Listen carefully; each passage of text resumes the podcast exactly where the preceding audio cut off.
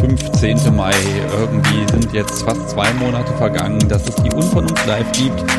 Wer hätte es gedacht? Ich hätte es nicht gedacht, dass das so lange läuft. Und da müssen wir doch die Menschen ein bisschen bei der Stange halten. Und ja, ich habe heute zwei Gäste schon mal vorbereitet. Ähm, über die reden wir dann gleich. Außerdem habe ich das schon in Social Media heute so ein bisschen äh, verkündet. Ich habe endlich mein Baumwollsaal-Überraschungspaket bekommen. Und ja, es wird was zum Verlosen geben, nämlich drei Dinge. Äh, das werde ich dann äh, über die nächsten, sagen wir mal, zweieinhalb, drei Wochen strecken. Und alle Anrufer, die hier live in die Sendung reinkommen, die kommen da mit in den Topf rein. Wie das genau funktioniert, erzähle ich dann, wenn es soweit ist. Ja, äh, ansonsten haben wir heute noch einen kleinen Bonus. Ganz am Ende der Sendung versuche ich mich mal als äh, Hörbuchsprecher, darüber reden wir dann auch später, über diesen Versuch, dieses Experiment. Ja, und äh, ich glaube, wir fangen jetzt einfach mal an mit dem ersten Gast und ich begrüße Plumbum. Hallo. Moin, moin. So, es hat geklappt. Ich entschuldige mich schon mal vorab, weil ich hatte dich eigentlich, hatte dir für Dienstag zugesagt, dann habe ich die Sendung versehentlich voll geräumt und uh, das tat mir total leid, aber jetzt haben wir es ja geschafft. Super. Ja, kein Problem, man ist ja flexibel. Ja, das ist wunderbar. Das macht es mir auch so einfach, weil diese, diese ganze Sendungsplanung, das geht manchmal so ein bisschen im Chaos einfach unter. Das ist immer der Wahnsinn. Ähm, okay, du bist aus Hamburg, 36 Jahre alt. Ich sag meinem WhatsApp, dass es nochmal aufhören, solche Geräusche zu machen. Wunderbar. Und ähm, ja, wer bist du? Erzähl was über dich. Ja, ich bin äh, SMer und das eigentlich quasi schon, solange ich zurückdenken kann. Ich bin ziemlich aktiv in der Hamburger Szene. Ich bezeichne mich selbst als Hedonist. Also ich spiele weder besonders oben noch unten, sondern ich mache einfach das, was mir Spaß macht. Ähm, oft ende ich dabei auf der aktiven Seite, aber ich mache eigentlich auch so ziemlich alles, was ich aktiv mache, gerne passiv. Okay, also völlig flexibel. Das heißt, du kannst das mhm. gesamte Spektrum ausprobieren. Im Idealfall ja. Okay. So, dann immer die Anfängerfrage. Seit wann dabei? Ja, also so ziemlich seit ich volljährig bin in der Szene aktiv und ähm, davor halt quasi so im Privaten. Okay, davor im Privaten. Mhm. Naja, das heißt halt in der, in der eigenen Wohnung, wo man halt noch nicht auf Partys und Stammtische durfte. Und da ich ja jetzt halt schon 36 Jahre alt bin, war das quasi auch vor der SMJG. Okay, ja, ich überlege gerade, aber ja, nee, die, die müsste ziemlich genau dann, als du 18, 19 geworden bist, müsste es die dann gegeben haben. Blödes mhm. Timing, ne? Naja, gut. Yep. Okay. Ähm, was ich auch noch sagen kann, darf, soll, ist, du bezeichnest dich als non-binary. Mhm. Magst du das einmal aus, ausführen? Ja, ich kann mich halt nicht so richtig mit der klassischen männlichen Rolle identifizieren. Ich, äh, ja, man könnte sagen, ich crossdresse gerne, also ich ziehe gerne Frauenklamotten an, aber im Grunde sind das halt alles meine Klamotten, die ich anziehe. Und ob das jetzt eben ein weißer Tennisrock ist oder eine Jeans oder sowas, das sind ja alles meine Klamotten. Also ähm, sehe ich mich eigentlich eher so als non-binary, weil ich mich nicht richtig in irgendeine Geschlechterrolle einfinden mag. Okay, und zum Glück können wir das inzwischen, kann man das heute heutzutage auch inzwischen tatsächlich einfach mal vernünftig ausleben, ohne dass das irgendwie einen Zwang dazu gibt. Da hat sich ja in den letzten Jahren tatsächlich ein bisschen was getan. Hast du das gemerkt, mhm. dass sich da auch rechtlich was getan hat? Also spürbar für dich? Mm, spürbar jetzt nicht unbedingt für mich. Also ich hatte noch nie wirklich Probleme damit, äh, so akzeptiert zu werden. Aber das liegt vielleicht auch daran, dass ich einfach einen wunderbaren Freundeskreis habe. Ja, und wenn man den hat, dann gibt's da eh, ja, das ist ein Rückhalt, den braucht man. Wenn man den hat, dann wird vieles einfacher, denke ich mal. Mhm. Okay. Mhm. Ja, worüber können wir sprechen? Also ich habe hier als erste Notiz stehen, Kleiderschrank, Doppelpunkt, alles. Und dann drei Ausrufezeichen. Ja, wie gesagt, also ähm, ich ziehe gerne an, was mir gefällt und das ist grundsätzlich sehr vieles. Also in der Regel habe ich mehr Klamotten in meinem Kleiderschrank und mehr Auswahl als die Frauen, mit denen ich so zusammen bin, als äh, Männer sowieso in der Regel. Einfach weil ich ja wirklich so gerne kreuz und quer alles Mögliche an Klamotten mag. Und äh, das ist auch ein großes Thema für mich. als ich in die Szene gekommen bin, war ich halt so ganz typisch männlich am Rumheulen, dass es für Männer ja kaum was Schönes zum Anziehen gibt und die tollen Klamotten haben immer nur die Frauen, bis ich dann irgendwann das Selbstbewusstsein gefasst habe, einfach die tollen Klamotten für die Frauen selbst anzuziehen. Und ähm, das sind halt so Sachen, äh, die mir immer wieder auffallen, dass sehr viele Leute, also Männer oder Leute, die sich halt irgendwie so in diese männliche Rolle einfinden, äh, oft sagen so, ja, es gibt ja nichts zum Anziehen, nichts Vernünftiges für Partys und so. Und dem mag ich immer sehr gerne widersprechen. Es gibt da eben ein paar große Quellen. Einmal eben, wenn einem was an Frauen gefällt, kann man sich halt auch da an den Stil halten. Und dann ähm, ja, wenn man sich mit seiner Geschlechterrolle relativ wohlfühlt, warum nicht einfach in den vielen schwulen, schwulen Läden einkaufen? Also die Homosexuellen haben auf jeden Fall Geschmack. Und ich weiß nicht, warum Heterosexuelle sich da nicht so bedienen. Also man muss ja nicht unbedingt schwul sein, um sich gut anzuziehen. Äh, nee, muss man nicht. Auf der anderen Seite, dann hast du so einen Menschen wie mich, der sagt, ah, ich gehe auf eine Party, dann kümmern wir uns darum, dass das Podcast so wie was Schönes anzuziehen hat und äh, ich habe ja meinen Anzug. Mhm. Thema erledigt. Wobei seit, seit einem halben Jahr besitze ich tatsächlich eine richtig coole Krawatte. Immerhin. Immerhin, ja. Aber es ist ja eben so die Frage, will man einfach irgendwie in der Masse untergehen oder möchte man auch mal herausstechen? Also ich habe inzwischen sehr zu schätzen gelernt, dass ich auch Komplimente für meine Klamotten kriege und das egal, ob ich jetzt männlich oder weiblich wahrgenommen werde oder komplett geschlechtslos. Also ähm, einfach dadurch, dass ich eben das anziehe, was mir gerade gefällt, ähm, merken viele Leute schon, dass es halt äh, auch einfach geht. Und ich habe schon öfters gehört, dass ich irgendwie so, eine kleine Vorbildrolle da einnehme, eben weil ich eben anziehe, was mir gefällt und dann das auch ausstrahle. Ja, das heißt aber auch, du investierst, investierst Zeit und Geld da rein. Und dann, mhm. ähm, dann wird das auch. Ich glaube, da bin ich immer zu ungeduldig. Ich bin, ich bin tatsächlich der Typ, der hingeht in, in Laden und sagt, hier, die Hose habe ich schon mal gekauft. Ich will jetzt genau die gleiche, in der gleichen Größe, bitte. ich weiß, das ist eine fürchterliche Provokation gerade. Ja. Naja, ich meine, was so meine Alltagsklamotten angeht, trage ich eigentlich auch immer den gleichen Typ von Hosen. Also da bin ich auch relativ unkreativ. Aber ähm, ich nutze halt eben vor allem die Gelegenheit zum Ausgehen immer dann auch dick aufzutragen. Also zum Beispiel mache ich gerne mal so kinky Urlaube mit eben Freunden, die halt auch eben kinky sind. Und dann nehme ich mir dann vor, dass ich halt eine Woche oder so keine normalen Klamotten anziehe, sondern jeden Tag irgendwas anderes Extravagantes. Und das lässt sich auch locker durchziehen wenn du jetzt auf Partys gehst? Also du sagst, mhm. du, du möchtest herausstechen? Ja, es macht auf jeden Fall Spaß. Also vor allem, wenn nicht nur äh, meine Begleitung irgendwie Komplimente für ihr Outfit bekommt, sondern ich genauso. Dann passt man ja auch irgendwie ein bisschen besser zusammen. Ja, aber wäre es nicht dein Wunsch, dass es alle so machen wie du? Wobei das dann stichst du ja nicht raus. Dann steche ich nicht mehr raus, aber dann würden Partys auf jeden Fall bunter werden. Also ich will jetzt nicht alle verdammen, die, äh, ich sag mal, unkreativ nur im Anzug auf eine Party gehen.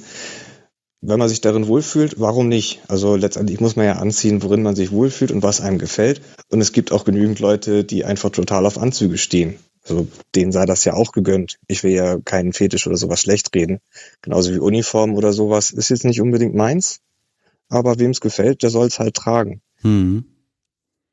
Okay. Aber es ist eben so die, die Sache, ich habe halt gemerkt, es ist relativ schwer, mit dem Anzug irgendwie noch kreativ rauszustechen. Also wenn man jetzt schon eine, eine besondere Krawatte hat, dann vielleicht wirklich eine richtig gut sitzende Hose, eine Weste, vielleicht sogar ein Korsett dazu, Jackett, dann kann man auch aus dem Anzug einiges machen. Aber das ist eben erst so der Anfang. Ich glaube, wir werden uns lieber nicht auf einer Party begegnen. Ja, ganz, ganz ehrlich, neuer Anzug steht definitiv mal an, aber ich habe mir gedacht, Mensch, den nächsten, den will ich mir maßfertigen lassen. Und meine Figur verändert sich im Laufe der Jahreszeiten, also kann ich das wohl irgendwie auf lange Sicht vergessen. Ha, wunderbar. Wobei ich auch da Tipps geben kann. Es gibt äh, sehr gute ja, das Konzeptionsschneider ähm, für Hochzeitsmoden. Und äh, Hochzeitsmoden umfassen ja immer auch das ganze Spektrum. Also vom kleinen Geldbeutel bis zum großen Geldbeutel. Jeder kann ja heiraten.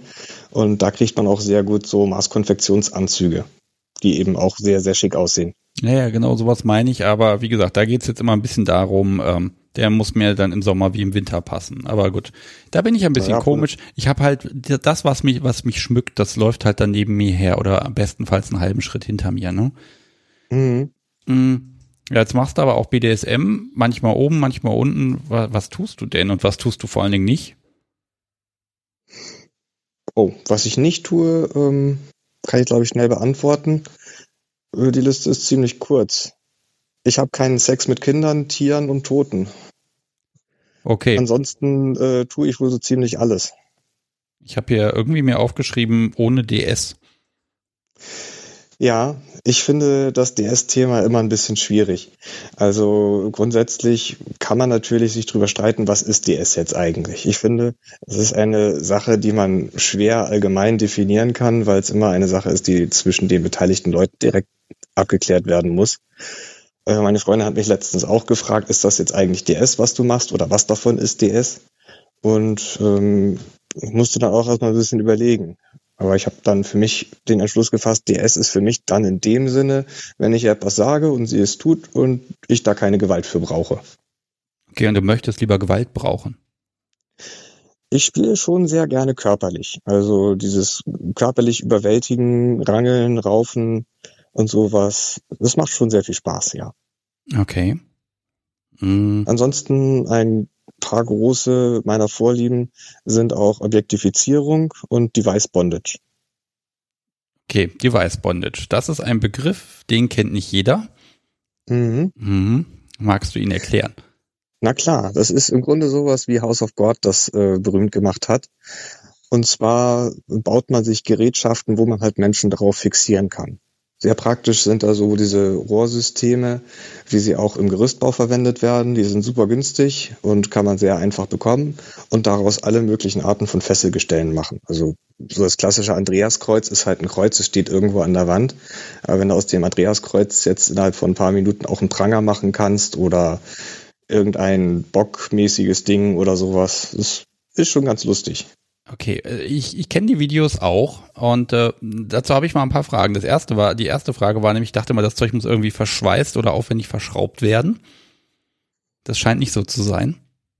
Nö, da reicht eigentlich ein einfacher Sechskantschlüssel. Die Gerüste sind ja auch alle nur verschraubt und es ist immer nur eine Schraube pro Gelenk quasi. Okay, und die zweite Frage, die ich habe, ist bei den Dingern, mh, hm, die sind ja, also so Auflageflächen. Ne? Also ich, ich kenne da die Videos, die Frau hängt da drauf in so halb kniender Position, dann ist da noch mal so, so eine Stange irgendwie über den Rücken, damit sie ja nicht hochkommt und hier noch was und da noch was. Mhm. Ähm, also sagen wir mal so, das ist der Inbegriff des Unbequemen für mich. Och, es geht eigentlich. Also ein bisschen unbequem soll es ja sein. Wenn es zu bequem wird, wird es ja auch wieder langweilig aber es macht ja irgendwie dann auch den Reiz aus. Ist jetzt vielleicht nicht unbedingt so wintertauglich, aber spätestens, wenn es insgesamt ein bisschen wärmer wird, dann mag man den kalten Stahl ja auch am Körper haben. Ja. Okay, und da hast du, ich sag mal, wenn du jetzt irgendwie auf eine Party gehst, hast du ja jetzt nicht eine Reisetasche mit Gerüstbauerzeug dabei. Nee, das leider noch nicht, aber durchaus mal. noch nicht. Ich würde es nicht ausschließen. Also ich habe tatsächlich schon mal für private Partys den Kofferraum vollgeladen mit so einem Zeugs und das wirklich durch die Gegend gekarrt. Und es kam auch ganz gut an. Also es war ganz lustig und äh, viele wollten das mal ausprobieren. Aber äh, was man so dann dabei hat auf Partys, ist durchaus einfach mal so eine Reisetasche voll mit Ledergurten. Dass du eben irgendwie Tische, Bänke oder sonst irgendwie was nutzen kannst, um da Menschen dran zu fixieren. Ganz einfach paar Gurte drum, fertig. Ja, oh, das ist eine gute Idee. Die sind auch relativ leicht. Ich schleppe da immer so, so, so einen kleinen Amboss irgendwie in der Tasche mit mir rum. Wir versuchen das immer zu reduzieren inzwischen, dass wir nicht mehr mit diesem Rollkoffer auf eine Party müssen oder so hatten wir eh nie, mhm. aber so eine Reisetasche und da ist dann alles drin, weil man weiß ja vorher nicht, wonach es einem, wonach einem ist. Und das ist dann immer schon ziemlich gruselig. Ja, was ich da auch mal gebracht habe, vor, vor einigen Jahren ist das jetzt schon her, ähm, da hatte ich gerade so Kettenbondage sehr für mich entdeckt und dann so wie einfach komplett in Ketten gelegt mit auf die Party genommen. Also die Arme hat da, glaube ich, 20 Kilo Stahlketten rumgetragen, die ich dann natürlich auf der Party auch dann beliebig nutzen konnte, um sie irgendwie zu fesseln oder andere Menschen damit irgendwie zu bespaßen und sowas. Ich muss jetzt gerade an so, so Nobeldiskus denken mit ihrem Metalldetektor. mhm. Keine Chance. Nee, das wäre aufgeleuchtet. Mhm. Okay, ähm, jetzt spielst du aber auch mal oben, mal unten. Äh, da muss ich ja, da muss ich immer diese Frage stellen. Ist das für einen Abend festgelegt oder gegenüber einer Person oder macht das auch mal Switch und dann ja, baust du noch das Gerüst auf und zehn Minuten später hängst du selber drauf. Das kann durchaus passieren. Also ich meine, nicht jeder ist da wirklich gewillt, so viel Hand anzulegen und Mühe und äh, Ideen reinzustecken. Also ich baue mir auch oftmals äh, das selbst, woran ich dann selbst gefoltert werde. Und äh, gerade auch so in Kombination mit dem Raufen und Überwältigungsspielen und sowas, ähm, kann es auch einfach mal während des Spielens switchen. Also oh, das finde ich, ich habe schon eine schöne Kombination. Da kriegt man quasi wenn man, wenn man spielen will, also aktiv, dann kriegt man quasi noch den Spielplatz aufgebaut. Finde ich super.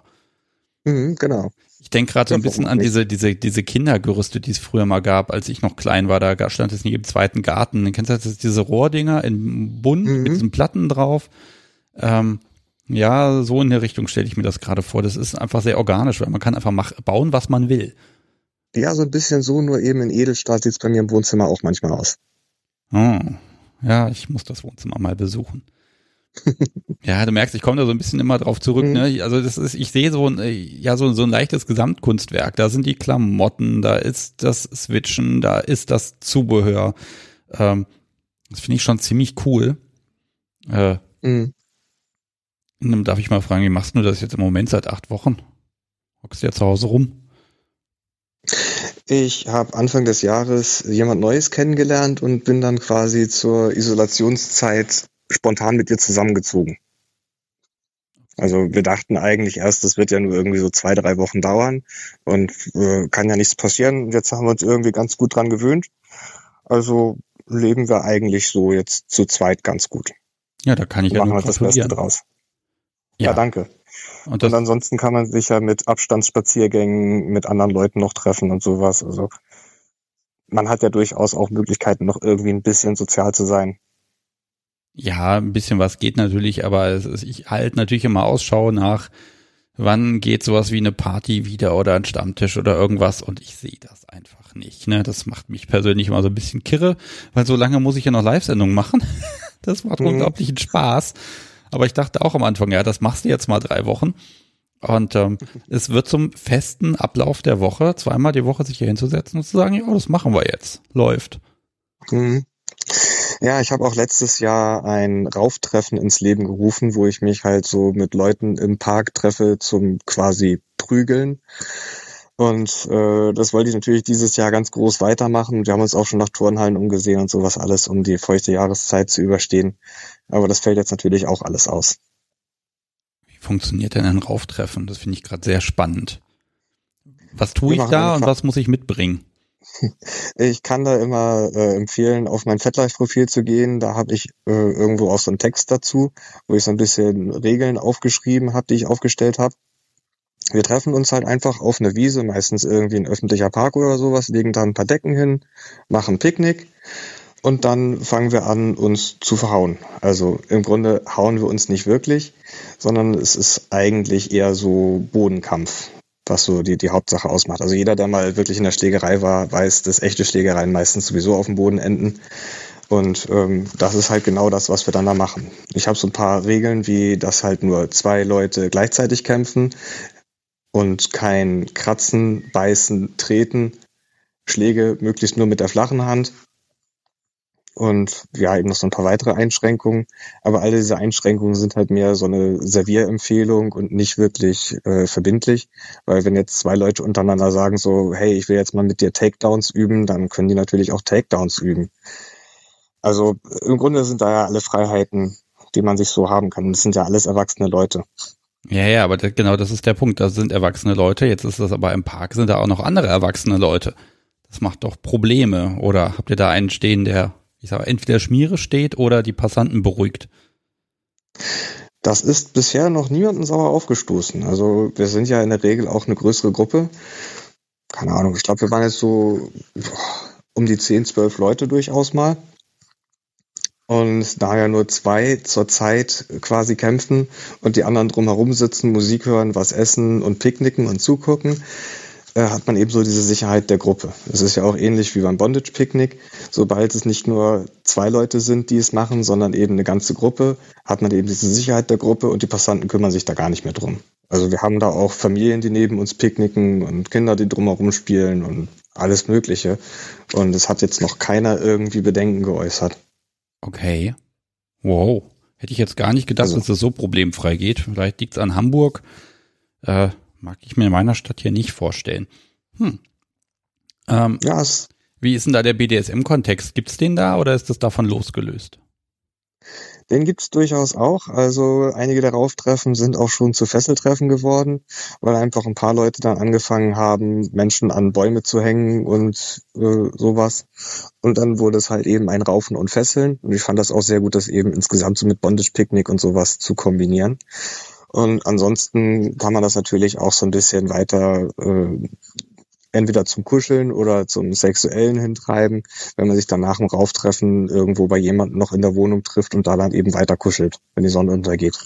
Okay, aber nicht weiter rauft. Sonst habe ich erst ja irgendwann die Nachbarn, die fragen, was ist los? Nein. Ja, ich habe sehr toler tolerante Nachbarn und ein großes Sofa. Okay, dann passt das. Mm. ich habe hier einen Begriff stehen, ähm, den konnte ich nicht genau einordnen. Rope Bomb, äh, nein, Rope Bombing. Ja, Rope-Bombing ist im Grunde das, was ja schon mit dem äh, Bondage-Picknick so losgeht. Man geht einfach irgendwo hin und fesselt jemanden irgendwo, wo man es sonst so nicht erwarten würde. Also, keine Ahnung, irgendwo in der Innenstadt an der Alster oder sowas hängt plötzlich ein Mensch an der Laterne. Das ist so ähnlich, ähm, wie ist denn das andere? Gab ja noch so mehr so, so äh, äh, wo Leute irgendwie so in der Öffentlichkeit Hydranten eingehäkelt haben oder sowas. Ah ja, und, wenn die da äh, irgendwas einstricken, ja, ja, wo dann. Genau. Mh, also ich, ich wie, ja, das ist so die Weiterentwicklung also, des Klopapierschoners. Genau, und das gleiche kann man ja eben auch mit Seilen machen, dass man einfach da, wo es irgendwie ein bisschen unerwartet ist, mal Menschen hinfesselt. Okay, ja. Also ich sag mal, wenn ich durch die Stadt gehe und würde das sehen, ich fände es natürlich cool, aber das liegt natürlich auch daran, dass ich das so oder so schon gut finde. Ähm, mhm. Was geht denn da und was geht denn da vor allen Dingen nicht? Also was nicht geht, ist natürlich, wenn es jetzt wirklich zu sexuell wird und irgendwie mit äh, Genitalien raus oder Nacktheit oder sowas zu sehr gespielt wird. Das sollte man natürlich vermeiden, weil man will ja die Leute auch nicht wirklich irgendwie belästigen. Also es soll ja kein Unbeteiligter irgendwie in so eine Szene mit reingezogen werden. Aber auf der anderen Seite haben wir bisher eigentlich auch nur gutes Feedback bekommen. Also sowohl eben mit Bondage, dass irgendwie mal Leute vorbeikommen und fragen so, oh, tut das nicht weh? Und dann sagst du halt, nee, tut überhaupt nicht weh. Und dann fragen sie halt das Bunny, was dann da hängt, so, nee, macht eigentlich nur Spaß. Und äh, ansonsten freuen sich die Leute einfach, das mal zu sehen und sind interessiert. Und bisher haben sie höchstens gesagt, dass es halt gut aussieht. Genauso wie wenn man mit Latex in der Öffentlichkeit unterwegs ist. Ja, es ist so ein bisschen, also bei Bondage, wenn es schön gemacht ist, dann kann ich das auch immer noch unter dem Begriff Kunst, ich sag mal, verkaufen, wenn es sein muss. Äh, ich habe hier von vom Brad Apfel habe ich hier eine eine Frage. Übrigens Fragen darf der Chat, den habe ich auch noch gar nicht begrüßt. Lieber Chat, hiermit seist du begrüßt. Äh, die dürft ihr gerne stellen. Ähm, drängt Dropbombing nicht Unbeteiligten ohne Einvernehmen den eigenen Kink auf? Sag ich mal ja. Hm, ja, das ist immer so ein bisschen schwieriges Thema. Einerseits natürlich schon, andererseits, ähm, was ist das genau, was man da anderen aufdrängt? Man drängt jemanden auf, dass man halt Cowboy und Indianer spielt als Erwachsene. Finde ich jetzt eigentlich nicht wirklich weiter verwerflich oder schlimm. Also es gibt auch Leute, die stehen auf Turnschuhe oder auf Wollpullis oder sowas heißt das jetzt, jeder, der Turnschuhe oder Wollpullis trägt, äh, drängt anderen seinen Kink auf? Das ist schwierig. Ja, ich sag mal so, ich, ich habe so ein bisschen drüber nachgedacht und dachte mir, okay, eigentlich jeder, der sich in der Öffentlichkeit irgendwie bewegt, der, der interagiert auch mit der Öffentlichkeit. Wer mit seinem Hund Gassi geht und der Hund sieht groß und bedrohlich aus und zieht an der Leine, der, ne, und läuft dann irgendwie Leuten vorbei, die gehen auch vielleicht mal einen Schritt zur Seite oder so, ist halt so. Wer mit dem Auto fährt, ganz ehrlich, der stinkt auch seine Nachbarschaft ein. Also, ich versuche da so ein, nicht das zu verharmlosen, aber einen Vergleich zu ziehen. Wer draußen ist, interagiert. So, und jetzt ist dann die Frage, mhm. wo ist jetzt die Grenze? Äh, wo kann ich nicht mehr interagieren oder wo überschreite ich jetzt was? Und da scheint mir ja, das Sexuelle, das ist eine gesellschaftliche Grenze, immer noch. Mal gucken, ob die irgendwann noch mal fällt, äh, zu sein. Äh, Seile als solche ich sag mal, solange die eingebondete Person nicht hilfeschreiend an der Laterne hängt und sagt, die wollen mir hier was antun, glaube ich, sind da keine Probleme. Glaube ich. Es, es ist ja eher das Gegenteil der Fall. Die Person lächelt und lacht ja höchstens, beziehungsweise es ist in der Regel ja eher eine, eine lustige, spaßige Sache, was man da macht. Und äh, das Sexuelle wird da eigentlich komplett rausgelassen. Also ich meine, man kann natürlich nicht wirklich sagen, ob irgendjemand jetzt äh, feucht wird untenrum oder so. Aber solange man das auch nicht wirklich sieht oder auffällt, sehe ich da kein großes Problem. Im Grunde ist es ja wirklich einfach nur eine Kunstform. Und es gibt ja auch viele Künstler, die andere Formen von Interventionen in der Öffentlichkeit machen. Und ich finde, dass sowas wie Seilbondage eben da auch als Kunstform eigentlich anerkannt gehört. Ja, also ich trete auch gerne auf dem CSD mit auf, mit Seilen und mit anderen Dingen, um es eben einfach vielen Leuten irgendwo ein bisschen nahe bringen zu können. Es gab da noch gar keine negativen, naserümpfenden Erfahrungen? Also bisher, vielleicht soll ich sagen, zum Glück noch nicht.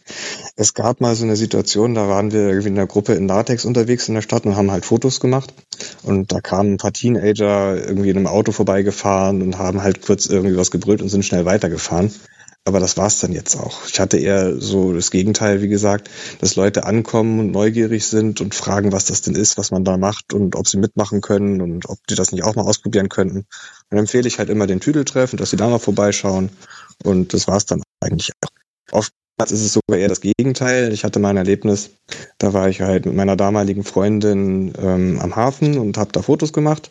Und äh, so in der Ferne sah ich irgendwie eine alte Frau, wahrscheinlich mit ihrer Enkeltochter oder sowas auf uns zukommen. Und ja, die, die Enkeltochter vielleicht irgendwie Anfang 20 und die alte Frau bestimmt irgendwie irgendwas jenseits 70. Da dachte ich schon so, oh je, das könnte jetzt kritisch werden, so meine Freundin komplett in Latex mit Ballet Heels und allem drum und dran und hast du nicht gesehen. Ja. Und die Alte kommt quasi auf uns zugestürmt. Die Alte, ja. Ja. Und überschüttet uns mit Komplimenten, wie toll das denn aussieht und wie schön das ist und wie sie sich freut, dass sie das mal so sehen kann. Und meint dann eben auch zu der, zu der jungen Dame so, und das würde dir doch auch stehen und mach doch auch mal sowas. Nein. Ist ja großartig. Doch, genau so. Ja. Und ich bin da immer wieder überrascht. Also, ich glaube, die Menschen sind eigentlich gar nicht so verklemmt, wie man immer befürchtet. Und allgemein ist es ja so, äh, dass man sich immer viel mehr Gedanken darüber macht, was andere über einen denken, als dass andere wirklich was über einen denken. Ja. Ich motiviere den Chat nochmal kurz. Wenn ihr was wissen wollt, dann fragt es jetzt. Äh, ihr seid zahlreich. So äh, wenig Fragen kann ich mir gar nicht vorstellen. Äh, ich mag aber auch nochmal sagen, ich habe manchmal so das Gefühl, dass diese, diese Zurückhaltung von BDSMern in der Öffentlichkeit, äh, ich bin nicht sicher, ob die hausgemacht ist. Wir denken nur, weil wir unseren King kennen, dass wir damit auf Ablehnung stoßen werden und deshalb verstecken wir es besonders gut, äh, anstatt dass wir halt sagen, okay, loten wir doch mal die Grenzen aus. Wie weit können wir gehen? Was können wir machen? Ne? Äh, kann ich meine Fetischklamotten in der Fußgängerzone tragen? Äh, ja, nein, warum nicht? Warum geht es? Äh, ne, also ich weiß immer gar nicht, muss man das wirklich komplett aus der Öffentlichkeit raushalten? Das glaube ich nämlich nicht. Eben, das ist halt auch mein Gedanke. Und äh, eben, wie gesagt, gerade zum CSD lebe ich das gerne äh, volle Kante öffentlich aus und laufe da eben mit und kläre eben auch am, am Stand immer wieder auf und sowas. Aber auch insgesamt ist es wahrscheinlich so ein Mix aus. Man versucht natürlich irgendwie rücksichtsvoll zu nehmen und niemanden irgendwie ungefragt seinen Kink aufzudrängen. Aber auf der anderen Seite sind viele Menschen auch gerade eben in Großstädten und hier im Westen eben super tolerant und stören sich da halt wenig dran. Ja. Ähm, wie ist denn das, wenn, nehmen wir mal an, hast da ein Mädel oder hängst selber an der, Lat an der Laterne, jetzt kommt jemand vorbei und sagt, äh, das, das belästigt mich jetzt, aber das möchte ich hier nicht sehen, das finde ich nicht gut. Wie würdest du nun da reagieren? Das hatte ich äh, so noch nicht. Aber was ich tun würde, wäre wahrscheinlich einfach dann mich entschuldigen und sagen so, ja, okay, dann packen wir halt die Sachen zusammen und gehen woanders hin. Hm.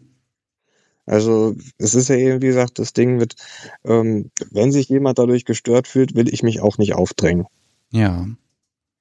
Okay. Ja, gut, aber das ist ja, wenn man dann sich nicht hinstellt, sagt, ich muss jetzt aber und ich will das aber hier und das ist mein Recht und jetzt gehen sie weiter. Äh, ich glaube, wenn das so eine so eine kooperative Geschichte ist, äh, ja, was sollen die Leute dann auch noch sagen, ne? Mhm. Ähm, Lady A mag was wissen. Wo war das mit der Latex-Gruppe? Also ich war da jetzt schon ein paar Mal in Hamburg an verschiedenen Orten, von ähm, Jungfernstieg Landungsbrücken über Hafen City, aber eben auch mal in Berlin zum Beispiel. Okay.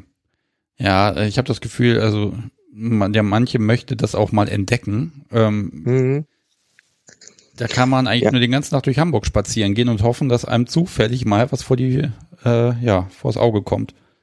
Also ich habe auch schon öfters ähm, so um den Hauptbahn Hauptbahnhof äh, Richtung Berliner Tor und sowas einfach so Leute in Latexhosen durch die Gegend laufen sehen. Es ist halt einfach so die Gegend und ich nehme das jetzt natürlich immer als äh, Gelegenheit, dann auch mal Bilder von den Outfits zu machen und die Outfits dann eben auch in der Öffentlichkeit zu zeigen. Aber es gibt auch relativ viele Leute, wenn man halt wirklich mal hinguckt und drauf achtet, die es eben einfach so tragen. Ich glaube nicht, dass die immer alle irgendwie an einem Dienstagabend unterwegs sind, gerade zu einer Party. Ja, äh, wobei Klamotten tragen ist ja immer das eine, in dem Moment, wo man so eine Art Spielinteraktion hat, äh, ist das ja nochmal was anderes. Also, ne, also mal Subi verhauen mit dem Stöckchen, das geht dann zum Beispiel nicht mehr. Glaube ich. Ja, aber so wie verhauen mit dem Stöckchen in der Öffentlichkeit ist ja sowieso fragwürdig, weil wie interpretieren das die Leute eben? Hm, ja. Also, wo es Richtung Gewalt geht und dann am besten noch Gewalt gegen Frauen, sehe ich das dann auch schon wieder ein bisschen kritisch. Ja, ach, so, umgekehrt geht's. Also wenn Subi mich mit dem Regenschirm verhaut, dann werde ich noch beim Wegrennen weggeha äh, mhm. aufgehalten, damit ich bloß nicht wegrennen kann. Genau, ist wahrscheinlich sozial akzeptierter. Mhm. Aber auch nochmal, was es mit dem Latextragen der Öffentlichkeit angeht. Ich hatte auch ursprünglich mal geplant, dieses Jahr ein Latex-Picknick zu machen, quasi analog zum Bondage-Picknick, wo dann eben eingeladen sind möglichst viele Leute, die eben dann ihre Latex-Klamotten mal in der Öffentlichkeit tragen. Also vielleicht auch so ein bisschen in Richtung Latex-Flashmob. Oh, das finde ich cool. Mhm. Eben einfach wieder auch aus dem Gedanken heraus, dass man in einer Gruppe natürlich äh, sehr viele Dinge machen kann, die man alleine oder zu zweit nicht kann, einfach weil die Gruppe immer die Sicherheit gibt. Ja. Das ist jetzt im, in den ganzen BDSM-Szene-Bereich ein bisschen schwierig, aber ich bin ja immer der Meinung, sobald man irgendwen hat, der eine möglichst große, prominente Kamera auf irgendetwas draufhält, dann wird die Umgebung es legalisieren, weil ach, die machen da was für einen Film. Das sind ja die Studenten mhm. mit dem Filmprojekt. Ne? Das, das kann man im Bereich BDSM immer so schlecht machen, finde ich. Ja, funktioniert auch sehr gut. Wir haben tatsächlich auch mal eine Aktion gemacht auf dem Hamburger Dom, also großes Volksfest, wo wir eben dann mit Gasmasken und schwarzen Klamotten durch die Gegend gelaufen sind, hatten eine Kamera dabei und sogar extra vorher eine Drehgenehmigung der Stadt organisiert. Hat sich keiner für interessiert. Wir haben höchstens irgendwie so ein paar Zurufe bekommen mit irgendwie coole Outfits und ihr seid ja gut gekleidet. Aber niemand wollte die Drehgenehmigung sehen, nicht mal die Leute von den verschiedenen Dombuden oder Ständen alle fanden es eigentlich nur cool. Okay. Äh, kriegt man so eine Drehgenehmigung einfach so? Ja, tatsächlich schon. Also ähm, es gibt da bestimmte Stellen bei den Städten, die man anschreiben kann, um eben so eine Drehgenehmigung zu kriegen. Man füllt ein Formular aus, wer man ist, was man macht und wo man es macht und welchen Zeitraum. Die sagen dann, jupp, okay, und dann geht's ab. Okay, also das kann man mal, so als kleine Rückversicherung kann man das immer mal brauchen. Ne? Gerade wenn ich irgendeine sag mal, irgendein Rape-Game plane und jemand in den Kofferraum packen will, ist es vielleicht gar nicht so blöd, das zu haben und vorher mal der Polizei zu sagen, dass da was gemacht wird und die Passanten, die jetzt anrufen, können, können ignoriert werden. Ja, soweit habe ich es noch nicht getrieben. Ähm, Wäre ich gespannt, was die Polizei dazu sagst, wenn du da anrufst, aber ähm, wäre vielleicht nicht die schlechteste Idee, bevor man dann eben verhaftet wird oder das äh, Sondereinsatzkommando vor der Tür steht sagen wir mal so, wenn das irgendwer mal probiert hat und durchexerziert hat, möge er mal Bescheid sagen, was da passiert oder nicht passiert. Ich bin da auf die Geschichte sehr gespannt. Ah, ich guck mhm. mal, ich gucke A auf die Uhr. Oh Gott, schon wieder. Ähm, ich gucke immer auf die Uhr und das ist immer grausam. Äh, wenn ich gibt so ein paar Sachen wurden noch geschrieben hier M und A, ne, oder A und M. Das hat hier komisch kopiert. M und A ist es. Ähm, ob du einen Instagram-Account hast, da möchte jemand Bilder sehen von dir. Hast du einen? Ähm, ja, ich habe einen Instagram-Account, aber ich vernachlässige, die, äh, vernachlässige den so total. Viel mehr sieht man von mir auf FatLife, aber auch das habe ich in letzter Zeit so gut wie gar nicht gepflegt. Ich gebe mir Mühe, dass da demnächst mal wieder ein bisschen mehr kommt. Ja, wenn du magst, kannst du Nicknamen natürlich gerne sagen. Wenn du das magst, dann kann ich da jeder jetzt suchen. Ja, Plumbum. So Auf einfach. Instagram müsste es Jens Plumbum sein, glaube ich. Aber wie gesagt, äh, das meiste gibt es auf FetLife zu sehen. Okay, so jetzt pass auf, jetzt wird gleich der Chat plötzlich leer und ruhig, weil sie alle bei FetLife irgendwie rumsuchen. Gerne. So, ähm, okay, war, worum geht's bei den Aktionen, möchte Kätzchen gern wissen. Also geht es um Exhibitionismus oder warum wählt ihr die Öffentlichkeit als Ort? Also Exhibitionismus würde ich jetzt so gar nicht mal primär sagen. Wir ziehen da jetzt nicht unbedingt irgendwie was Sexuelles draus, dass wir in der Öffentlichkeit sind. Es ist mehr einfach so ein Nervenkitzel, Spielen mit der Neugier und irgendwo ja auch das Ganze normaler zu machen. Also ähm, ich mag die Sachen, die ich mag, auch gerne so ein bisschen aus dieser Schmuddelecke und dem Verborgenen rausziehen und dass es irgendwie verboten ist. Einfach, weil natürlich auch je mehr Leute sich dafür interessieren, desto mehr Angebot gibt's auch. Also es ist quasi so ein bisschen Werbung in eigener Sache. Je okay. mehr Leute irgendwie einen Latex-Fetisch für sich entdecken, desto eher kommt vielleicht mal bei H&M geile Catsuits ins Geschäft. Okay, aber du hast jetzt nicht nebenbei noch einen Latex-Laden und ähm, gewinnst auf die Art Kunden. Wäre ja clever. Nee, noch nicht. Ich habe äh, ein paar Freunde, die da in, in dem Bereich aktiv sind, aber für die habe ich jetzt noch keine Werbung gemacht. Okay. Ja, da Freunde zu haben, das hilft vielleicht auch ein bisschen bei den Kosten. Mhm. Mhm. Ja, das Ja, ist nicht ganz billig, das Zeug, aber gut, ist halt dann geil, wenn es auf der Haut ist, ne? Ja, absolut. Äh, darf ich mal eine ganz doofe Frage stellen? Ich habe noch nie Na, selber Latex getragen. Nun ist es ja nun mal so, dass ich als Kerl nun mal Haare am Körper habe, mehr oder minder viel. Ähm, mhm. Müssen die vorher ab? Nein, die Haare können dranbleiben und äh, ich bevorzuge es mit Silikonöl. Man kann auch Babypuder nehmen, beziehungsweise Talkumpuder man benutzt halt irgendwie eine Art von Gleitmittel zwischen seiner Haut und dem Gummi.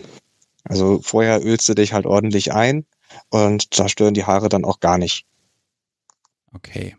Moment, aber das heißt, ähm, das Zeug einfach anziehen, so à la Supergirl mit oder Superman mal zack und das Zeug überziehen irgendwo in der dunklen Ecke geht nicht. Das erfordert ein bisschen äh, Vorbereitung. Das heißt, du kannst ja, wenn du sagst, wir gehen da mal in den Park, ja, kann man sich ja nicht mal schnell im Park irgendwo umziehen. Gab es tatsächlich auch schon mit mal irgendwo im Park und ziehen, ist aber eher die Ausnahme. Meistens ziehen wir uns halt zu Hause an, steigen dann ins Auto und fahren dann dahin, wo wir hinwollen. Ähm, es gibt noch die Möglichkeit, chloriertes Latex zu verwenden. Das kann man auch ohne Gleitmittel anziehen, glänzt aber nicht ganz so schön und ist ein bisschen schwieriger zu reparieren. Ja, okay. Ähm, mir fällt da gerade was ein, das ist jetzt auch schon wieder zehn Jahre her, da hatten wir einen Stammtischbesucher, der kam auch mal im komplett Latex-Outfit, was echt cool war. Und der hat aber im Prinzip jede Woche erzählt, dass er auf dem Weg nach Hause irgendwie 45 Kilometer ist er durch einen Ort durchgefahren. Und da musst du dir vorstellen, so, ein, so einen alten Audi 70er Jahre, so ein großes Schiff, ne? Und da in dem mhm. kompletten Outfit und jedes Mal wird er angehalten, wenn da Polizeikontrolle ist. Und jedes Mal muss er erklären und dies und das und hat im Kofferraum das ganze Spielzeug. Ähm, aber ähm, es ist offenbar ist da ein gewisser Reiz, sich das mal genauer anzugucken. Hm, interessant. Nee, mit der Polizei habe ich jetzt so noch keine Konfrontation gehabt. Jetzt zum Anfang der großen äh, C-Krise hatte ich einmal die Situation, wo noch nicht ganz klar war, wo trägt man jetzt Masken, wo nicht und wie und was. Ähm, einfach mal Spaß draus gemacht und bin mit Gasmaske Auto gefahren. Eine oh. Zeit lang fuhr dann so ein Polizeiwagen neben mir her und meine Beifahrerin äh, wird schon so ein bisschen ängstlich dass wir gleich angehalten werden und kontrolliert. Aber irgendwann guckte dann so der, der Beifahrer dem, äh, vom Polizeiwagen zu uns rüber und lächelte einfach nur, dann fuhren sie weg. Okay, da würde ich ja jetzt sagen, hier Vermummungsverbot am Steuer. Hm. Bist weißt, du noch da? Ich bin noch da. Ja, hörst du mich nicht mehr? Ich bin noch da. Ah, okay, es war eben auf einmal so still. Ja, manchmal ist die Verbindung ein bisschen komisch, aber die brabbelt mhm. sich meistens wieder. Ähm, wie also war denn das mit, mit einem Vermummungsverbot am Steuer? Das kannst du ja eigentlich nicht mehr bringen, ne? Nee, eigentlich nicht. Also im Grunde war das da auch schon strafrechtlich so ein bisschen schwierig. Ähm, es gab jetzt ja auch Präzedenzfälle, dass Leute eben mit ihrer Corona-Maske dann angehalten wurden und Strafe zahlen mussten, weil sie ja eben vermummt am Steuer saßen. Aber äh, zu der Zeit war das halt noch nicht so weit. Okay, also das mal nicht nachmachen, zumindest nicht im Moment. Nein. Ganz, ganz blöde Frage. So eine Gasmaske hast du noch mal im Haus. Die haben sich ja in den letzten Wochen viele Menschen gewünscht. Bist mit der jetzt aber nicht einkaufen gegangen. Doch, natürlich. Haha. Habe ich noch nicht gesehen tatsächlich hier bei mir. Finde ich ja großartig. Also es gibt auch auf FetLife so ein Bild, wo wir äh, mit Gasmasken vor dem leeren Klopapier, äh, Klopapierregal stehen. Aber auch da ist natürlich wieder die Sache, es bietet nicht wirklich den Schutz, den man jetzt haben will, weil man will ja mit den Masken vor allem auch die anderen Leute schützen. Bei so einer Gasmaske hast du natürlich nur den Filter vorm Einatmenventil und nicht vorm Ausatmen. Okay, ja gut, dann ist, ja, dann müsstest du jetzt noch so, so einen Stoffmundschutz noch vor die Gasmaske packen. Mhm. Mhm. Also sind nicht unbedingt die Gasmasken, die man jetzt zur Zeit halt wirklich tragen sollte. Aber einfach so als Gag haben wir das durchaus mal genutzt. Was wir jetzt äh, noch nicht gemacht haben, war damit wirklich mal U-Bahn fahren oder so, aber das ist dann eben auch wieder so die Sache mit, ähm, das könnte dann Leuten irgendwie komisch vorkommen. Aber so im Supermarkt mit äh, Gasmaske und sowas rumlaufen, da hat keiner wirklich nachgeguckt. Ja, okay. Äh, das fällt mir noch ein zu diesem, diesem, ich sag mal, Bondage Attacks oder wie hieß es? Rope Bombing. Ich habe neulich ein Bild gesehen, äh, in der U-Bahn, an dem Gestänge hing da ein Mädel. Und dann dachte ich mir, ja, da sehe ich das aber anders, weil da können die Leute, die drum rumstehen, ja nicht ausweichen. Die sitzen dann da mit im Wagen. Würdest du ja. das machen oder eher nicht? Ja, ich habe da so ein paar äh, Berliner im erweiterten Freundeskreis, die sowas gerne machen. Ich denke, auch Berlin ist da nochmal etwas toleranter als Hamburg. Und grundsätzlich sehe ich auch da kein so großes Problem, weil ähm, warum, wieso sollte man da überhaupt ausweichen wollen? Also es tut einem ja keiner was. Ob ich jetzt, keine Ahnung, irgendeinen Typen im neon-orangenen Pulli hässlich finde und dem irgendwie ausweiche, weil ich davon Augenkrebs kriege, oder ob mir das nicht gefällt, was ich da sonst so sehe. Das sehe ich alles relativ. Ja. Also ich, ich sehe da tatsächlich die Menschen, die das gerne machen würden, aber aufgrund persönlicher Situationen nicht können. Die sehe ich wahrscheinlich als die Menschen, die das am meisten stört, weil die natürlich dann das, was sie unbedingt wollen, nochmal vorgelebt kriegen. Ich glaube, da, ne, also mit denen habe ich dann sogar wirklich Mitgefühl. Ja, das kannst du natürlich gut haben, dass das eben auch irgendwo eine Neidsache ist. Und ich meine, auf der anderen Seite bin ich natürlich auch wirklich in einer sehr luxuriösen Situation, dass ich mit meinen Kings wirklich ganz offen umgehen kann. Also mich stört es jetzt auch nicht, wenn meine Arbeitskollegen was davon wissen oder Freunde oder Familie oder sowas. Also ich bin äh, weithin geoutet eben als Perverser und Polyamor und habe da überhaupt keine Probleme mit. Ja, das ist doch mal eine wirklich luxuriöse Situation. Dann machen wir jetzt folgendes. Wir werden uns in Hamburg einfach mal treffen, wie auch immer wir das hinkriegen. Ähm, mir hat tatsächlich das Podcast so wie gerade hier nochmal reingeschrieben, die Zeit, 21.15 Uhr. Sie hat damit recht tatsächlich, weil wir wollen jetzt hier nicht bis zwei Uhr nachts irgendwie Sendung machen und ich habe immer das Gefühl, das kommt noch dazu irgendwann. Vielleicht bei der letzten, da höre ich erst dann auf, wenn keiner mehr reden will können wir gerne mal äh, persönlich dann fortsetzen und äh, vielleicht kleiden wir dich dann auch mal ein. Also ich habe tatsächlich auch mhm. äh, zu dem virtuellen Stammtisch, den es ja so um diesen Podcast herum gibt, der mittwochs stattfindet, mal so eine kleine Modenschau gemacht und ein paar Klamottenempfehlungen ausgesprochen. Das könnte sich ja nochmal wiederholen. Ich habe langsam das Gefühl, dass bei diesen Stammtischtreffen und bei dieser Telegram-Gruppe, dass da im Hintergrund irgendwas brodelt und irgendwann stehen hier, äh, stehe ich, bin ich irgendwo und 20 Menschen stehen um mich rum und sagen, wir haben da mal was vorbereitet. Und dann stehe steh ich da. Ich habe da so ein bisschen Angst vor. Gucken wir mal. Okay. Du hoffst es doch nur. Ich glaube, ich, glaub, ich gehe nie wieder aus dem Haus. So. vielen, vielen, vielen Dank, dass du dir die Zeit genommen hast und dass, ja, dass das endlich mal geklappt hat, vor allen Dingen. Ja, sehr gerne. Und ja, ich habe jetzt hier noch der Safety Dance für dich, was ich spielen kann mhm. und soll. Ja. Und ja, dann machen wir gleich weiter. Ich verabschiede mich von dir. Und wenn irgendwelche, wenn es irgendwelche Updates gibt, dann immer her damit. Da freue ich mich immer drüber. Und äh, ja, wenn es dann die Möglichkeit gibt, dass wir sich, dass wir uns mal voll über die Füße laufen, dann machen wir das doch einfach. Hamburg ist ja jetzt auch nicht so weit. Vielleicht kommst du ja auch mal nach Hannover, ist ja auch schön hier. Kann ich gerne machen und pack dann das Gerüst ein. das, das organisiere ich, dass du das sogar auf dem Stammtisch aufbauen kannst. machen wir ein schönes Eckchen für dich und dann kannst du mal da was machen. Im Zweifel können wir sagen, ja, die Heizungsbauer sind da, das muss so. Mhm. Mhm. Ich spiele das jetzt langsam ein, verabschiede mich von dir. Mach's gut und wir hören voneinander. Tschüss.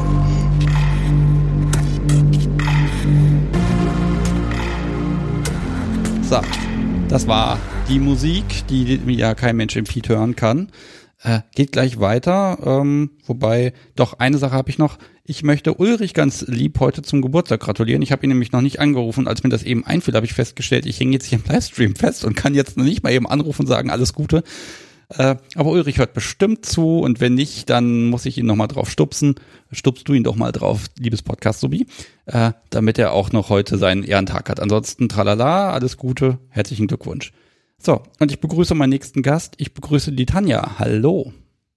Hallo Sebastian. So, du bist ja so ein ganz normaler Mensch. Ich darf deinen vollen Namen sagen, zumindest den, den ich hier stehen Darfst habe. Du, ja. Tanja Russ, 51, aus dem Pott. Richtig. Und du machst BDSM? Ja. Oben oder unten? Äh, unten. Ich bin Sub. Okay. Und du schreibst? Ja, ich schreibe BDSM-Liebesromane seit äh, 2000, ja 2016 ist mein erster Roman rausgekommen. Inzwischen gibt es äh, drei Romane und einen Kurzgeschichtenband von mir. Okay.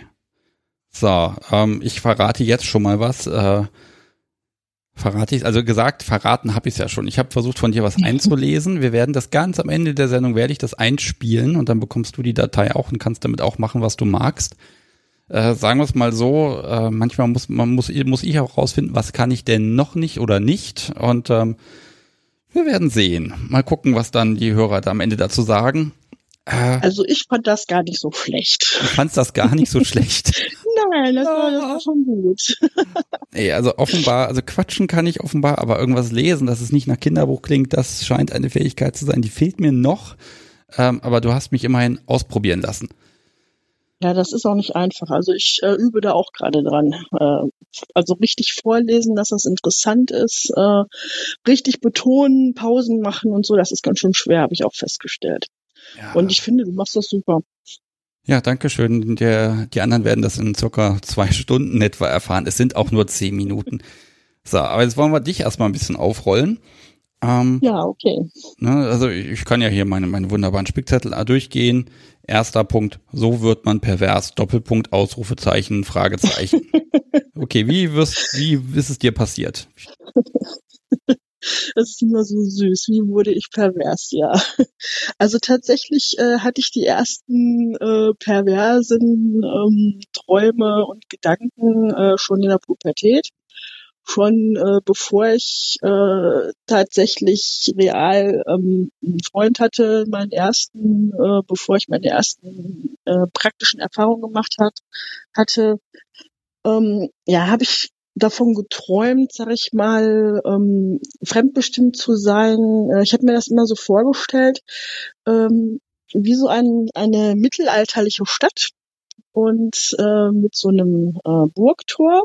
Und ich bin also durch dieses Tor so in meinen Gedanken so ganz bewusst durchgegangen und äh, habe mir dann immer vorgestellt, dass ich halt, äh, wenn ich dann innerhalb dieser Stadtmauern bin, ähm, ja, also fremdbestimmt werde, keinen äh, eigenen Willen quasi mehr habe und äh, jeder so mit mir machen kann, was er so möchte.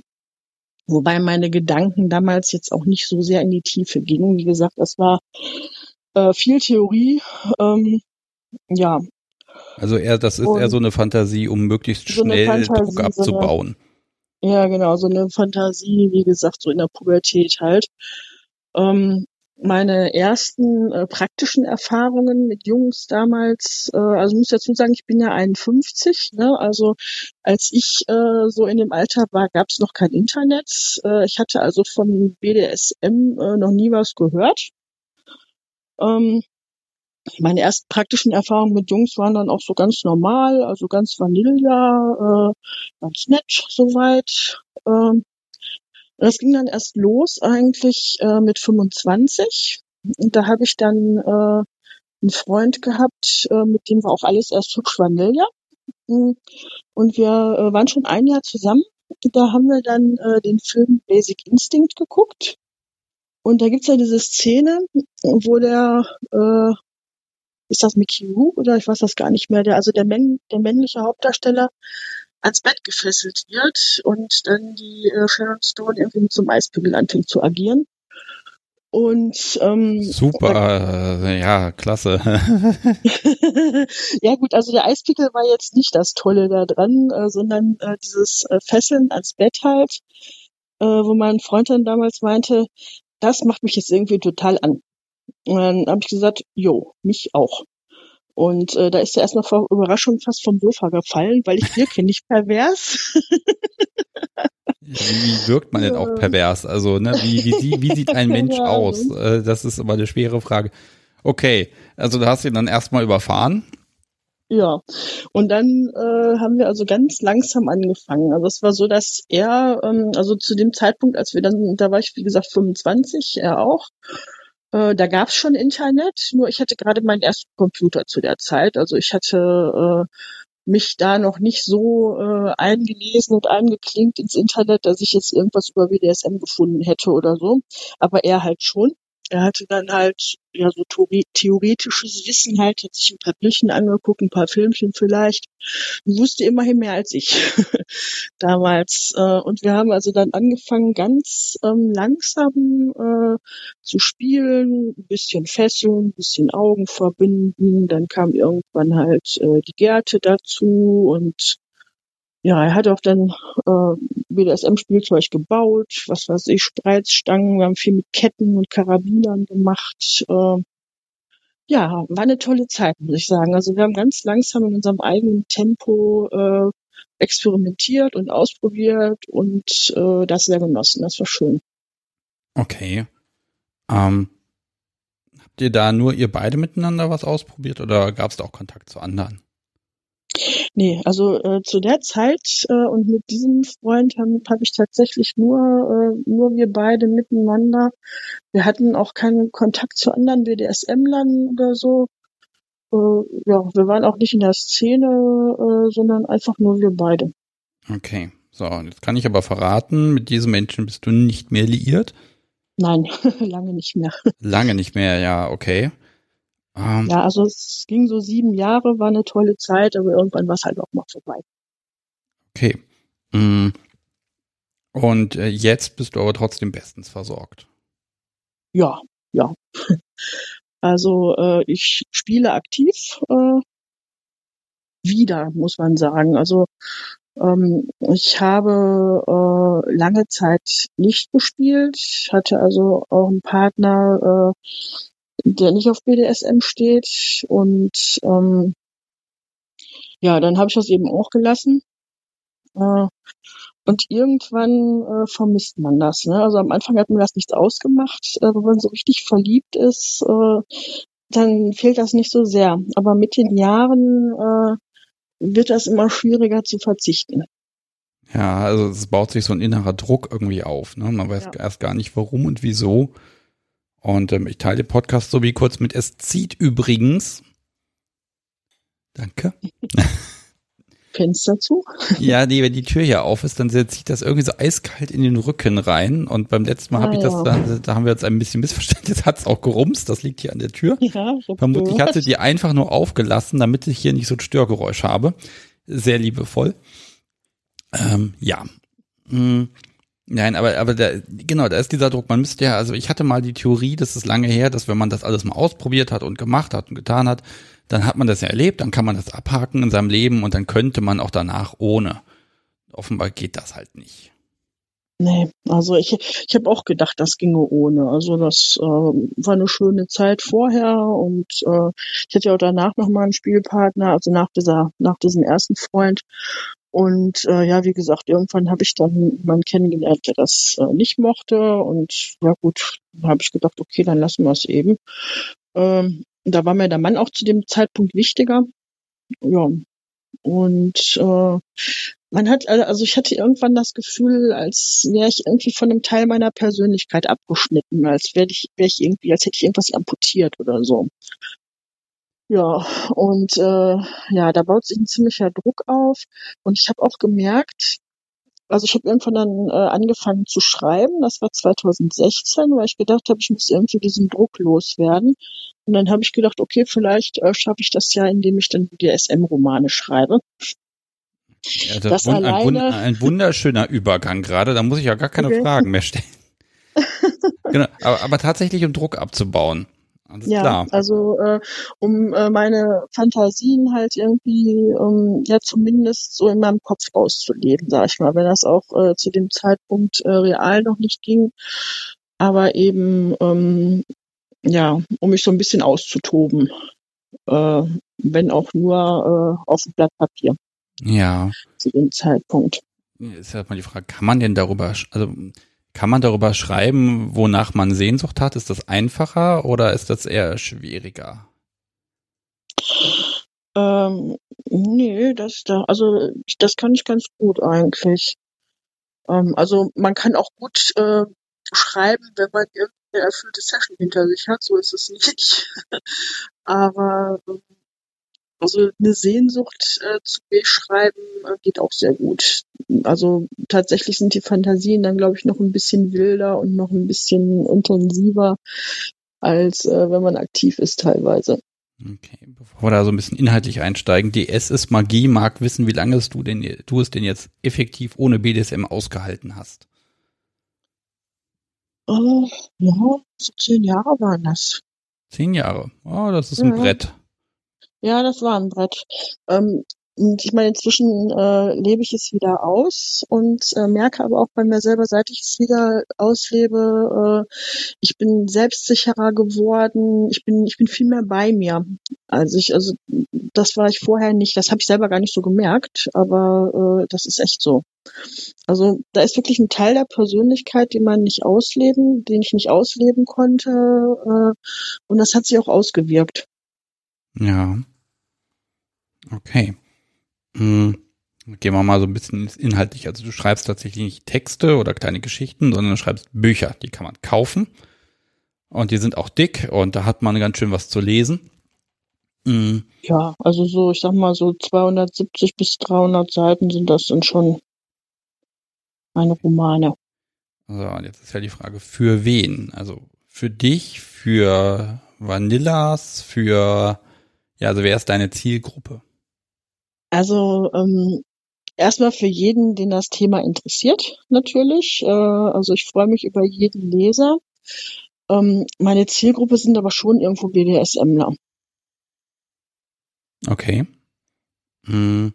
Ja, also ich, ich habe gemerkt, äh, in der einen Geschichte, äh, da, ist, da ist auch ein Abschnitt bei, das hast du offenbar immer mit drin, so einen kleinen Abschnitt, wo du erklärst, dass der Konsens hergestellt wird. Ja, das ist mir wichtig. Also ähm, ein zweiter Grund, äh, warum ich damals angefangen habe zu schreiben, ähm, war, ich habe also zu der Zeit äh, damals auch sehr gerne BDSM-Romane gelesen. Ähm, da hatte ich für mich das Problem, dass also damals, ich sag mal so 2014, 2015, äh, mir immer diese um, diese Mischung, die ich mag, fehlte. Also entweder ich lese einen BDSM-Liebesroman, und das sind dann wirklich Liebesromane, wo dann ähm, ganz kurz mal äh, angerissen wird, meinetwegen, er nahm die Gerte, verschwand ins Schlafzimmer und machte die Tür zu oder so. Und am nächsten Morgen kommt das so wie dann mit einem Grinsen aus dem Schlafzimmer oder so. Wo ich mir also ähm, als Leser äh, dann überlegen kann, was da wohl passiert ist in der Nacht hinter der verschlossenen Schlafzimmertür. Ähm, ist zwar, sind meistens nette Stories, äh, gegen mir persönlich aber nicht weit genug, weil wenn ich lese, äh, interessiert mich auch die Fantasie des Autors. Ich möchte gerne wissen, was der sich denkt, was da jetzt gerade hinter der Tür passiert ist. Ja, und das beschreibst und, du ja dann auch in allen Einzelheiten, was da hinter der Tür passiert. Ja, genau. Ähm, und dann gab's halt ähm, noch diese Romane, ähm, ich sag mal, diese BDSM-Groschen-Romane wirklich äh, mit haarsträubenden Fantasien, äh, die einfach, ja, keine Pornografie und äh, verantwortungslos und einfach, also für mein Empfinden einfach nicht schön sind. Ja, und, dieses, äh, er hat sie an den Brüsten aufgehängt und vier Stunden da baumeln lassen und ihre Schreie genossen. Genau. Genau ah. so. Ne? Also, wo ich immer äh, denke, kann doch jetzt nicht wahr sein. Was ist denn jetzt daran erotisch? Was ist daran schön? Ich meine, gut, es mag äh, für, auch für sowas äh, Fans geben, aber das war eben nicht meine Mischung. Und dann habe ich gedacht, okay, ich versuche einfach mal was zu schreiben, was meine Mischung ist und äh, guck einfach mal, ob äh, es noch Leute gibt außer mir, denen das gefällt mit meiner Mischung. Also äh, ich habe Romantik drin, ich habe also immer eine Beziehung drin, Protagonisten, die sich entwickeln, aber eben auch äh, viel Sex, äh, eine Session von vorne bis hinten und in allen Details ähm, beschrieben. Mm, das gehört für mich dazu. Ja, also ich, ich habe ja auch so schöne Notizen, das hast du mir gesagt. Nach fünf Seiten ist Schluss mit lustig. Also du kommst auch schon noch zum Thema. Ja. Ne, der, weil, ne, nehmen wir noch mal diesen anderen Roman, von dem wir jetzt nicht reden wollen. Aber ich glaube, da passiert erst mal 300 Seiten nix. Ja, ja, richtig. Und das ist halt so. Also ich, das kostet halt glaube, Zeit. Genau, ja, also und äh, das ist mir schon mal äh, zu zu viel. Also ähm, ich, bei mir muss es schon irgendwie auf den ersten, keine Ahnung, zehn Seiten möglichst äh, einmal gekracht haben. Und wenn ich nur irgendwie einen Traum äh, wiedergebe, weil die Protagonisten in ihrer Beziehung vielleicht auch noch nicht so weit sind, äh, dass ich jetzt da eine, eine, eine tolle Session beschreiben könnte. Aber zumindest irgendwie eine Session äh, ist in den ersten zehn Seiten schon drin. Gewöhnlich. Ja, ne, aber das ist halt immer die Frage, wie baue ich das ein, dass es nicht so platt wirkt, ne? Äh, ja, das geht. Ja, wenn du das sagst, dass das geht, also ganz ehrlich, ähm, sagen wir mal so, das, was ich mal geschrieben habe, das bezieht sich immer darauf, dass ich einfach die Session beschreibe und eben kein Theater drumherum und dann ist das eben auf den Punkt, ne? Aber da weiß ich auch, für wen ich das dann schreibe. Das dann für einen Menschen, damit er für einen Moment das nachvollziehen kann und dann ist gut. Äh, ja. Du hast ja noch so, so, so einen kleinen Teufel da im Hintergrund sitzen, nämlich deine, du hast ja tatsächlich ein Lektorat, jemand, der dir also sagt, wie du das bitte umschreiben darfst. Ja, also es sind Vorschläge natürlich, aber ähm, ich bin halt immer äh, sehr dankbar und offen, äh, wenn mir das Lektorat sagt, äh, guck mal hier, da hast du irgendwie Sätze doppelt oder äh, das kannst du so nicht machen oder so, dann äh, bin ich meistens, also bin ich normalerweise bemüht, äh, so zu ändern, dass das äh, vernünftig ist. Okay. So, worüber würdest du denn nicht schreiben? Oder wo sagst du, nee, das geht nicht? Darüber kann ich nicht schreiben, weil es dir nicht liegt oder weil du sagst, da, das, da gibt es irgendwelche Grenzen, die man nicht überschreiten sollte? Also, ähm, ja, gute Frage.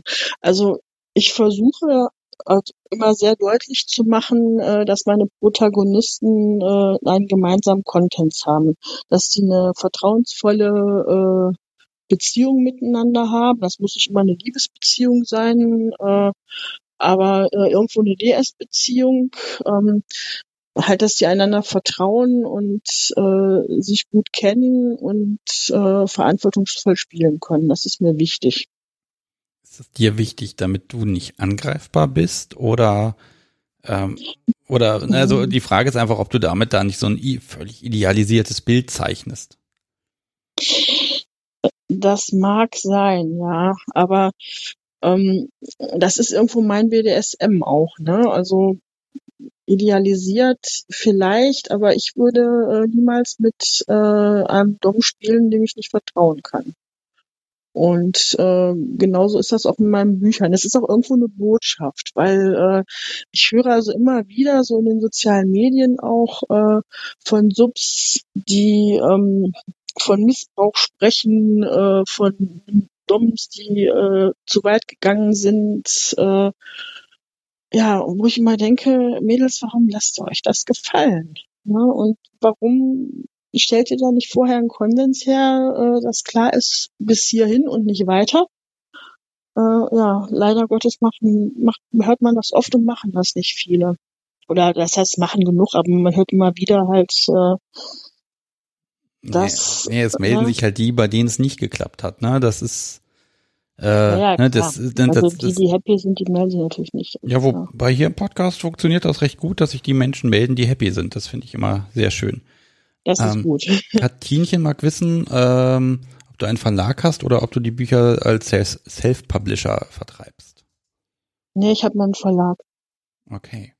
So, da wird man ja reich mit, ne? Das ist ja Sex und Sex sells.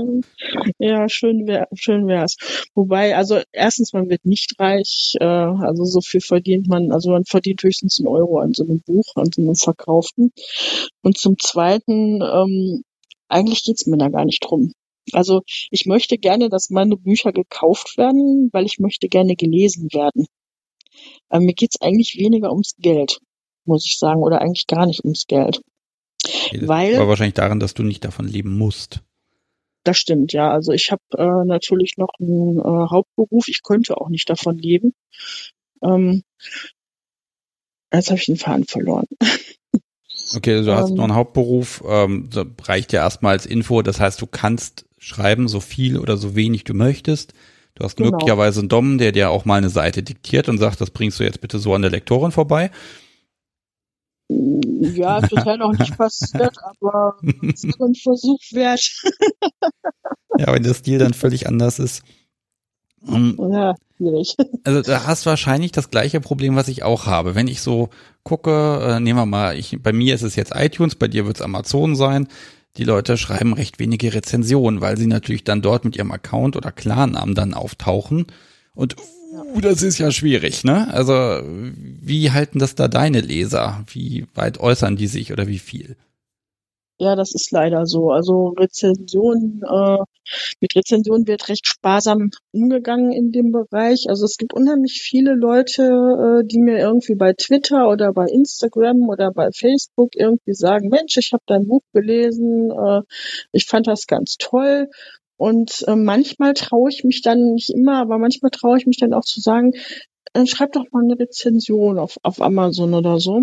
Und äh, dann kommt man, nee, das kann ich nicht, weil da ist dann mein realer Account und dann sehen die Leute, dass ich sowas Perverses lese und das geht nicht, weil das mit meiner realen Realität, also mit meinem mit meiner realen Person verbunden ist, ja gut, das muss man dann halt akzeptieren. Ne?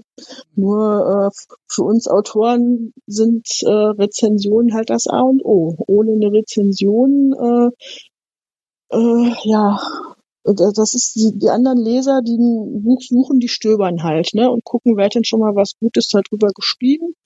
Und wenn da nichts steht, dann kaufen die das auch nicht. Das ist leider so. Ja.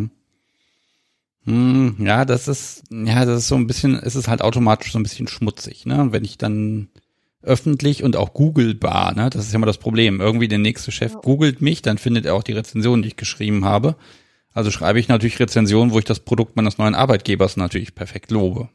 ähm, ja. So, ich habe noch ein paar schöne Fragen. So, was haben wir denn da? Hm, handelt da Nein, handeln deine Figuren in den Büchern nach den langweiligen Stereotypen, Charakteren und voraussehbar klischeebehafter Handlung geprägt?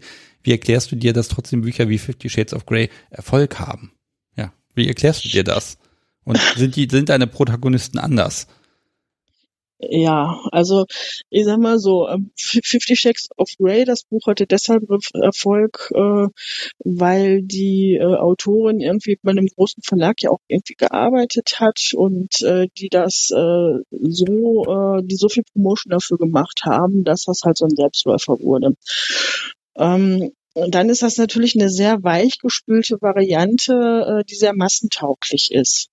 Fifty Shades of Grey. Ne? Also jede äh, Hausfrau meint jetzt, äh, nur weil sie mal einen Klaps auf den Hintern gekriegt hat, äh, sie wäre eine BDSMlerin. Ne?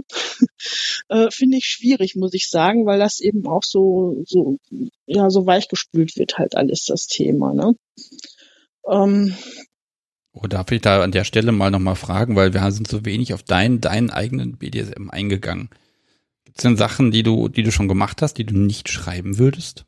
Weil die nicht, ja, sagen wir mal, zu wenig Konsens sind oder zu sehr, hm, ja, nicht gut vermittelbar sind, dass man die macht? Nö. Also, ähm, also alles, was ich selber erlebt habe, findet sich auch irgendwo in meinen Büchern wieder. In meinen Büchern ist sowieso sehr viel von mir. Also auch in, in meinen Charakteren findet sich sehr viel, findet sich sehr viel von mir wieder. Ähm, im Gegenteil, ich habe in meinen Büchern ähm, auch so ein oder zwei Sachen, äh, die ich selbst noch nicht erlebt habe, die ich recherchiert habe. Aber im Großen und Ganzen habe ich das, was ich äh, da so schreibe, bis auf so ein paar wenige Sachen auch schon selber erlebt. Okay. Und ich glaube auch, äh, dass man das, also dass ein BDSMler äh, den Unterschied merkt. Also zum Beispiel zwischen einem äh, Fifty Shades of Grey, ähm, wo die Autorin keine Ahnung von Tuten und Blasen hat und auch teilweise sehr schlecht. Wir wollen das ja jetzt nicht, wir wollen das ja jetzt nicht bashen. Wir wissen alle, wie ja, okay. es ist. Reden wir doch einfach ja. von so anderen Romanen für den okay. Massenmarkt. Ich mag das Wort nicht so oft im Podcast haben, diesen Titel. Ja, du hast ja recht. Ja, das ist schlimm. Aber es ist ein Maßstab, an dem man sich irgendwie messen muss, ne? Es ist ja, und es ist ätzend. Ne? Also ich habe äh, vor zwei, drei Wochen ähm, eine Leserunde auf Lovely Books gehabt, ne? habe ich also zehn äh, von meinem neuen Buch äh, zehn äh, E-Books verlost und äh, dann müssen die Leute quasi, ich sag mal, wie so eine Art kleine Bewerbung schreiben, äh, warum sie jetzt dieses E-Book gewinnen wollen. Ne? Und dann kamen da wirklich zwei, die dann geschrieben haben, ja, ich habe das bewusste Buch gelesen und ich fand das toll und deswegen äh, möchte ich jetzt noch mal einen BDSM-Roman lesen, so ne. Die Wo ich dann beim Lesen ja, ich habe über, hab überlegt. Also ich, beim Lesen verdrehe ich dann die Augen. Als Kommentar schreibe ich dann dazu, nicht jeder WDSM-Roman möchte äh, diesen diesem Buch nacheifern. Und dann habe ich es ihnen trotzdem äh, verlost, weil ich äh, die Herausforderung haben wollte. Ich wollte hören, äh, ob das jetzt schlechter war oder besser oder anders. Und äh, ja, hat auch geklappt. Hm. Das Podcast Sobi hat ausnahmsweise auch mal eine Frage und mag wissen, ist es schwer, einen Verlag zu finden dafür? Ähm, vermutlich.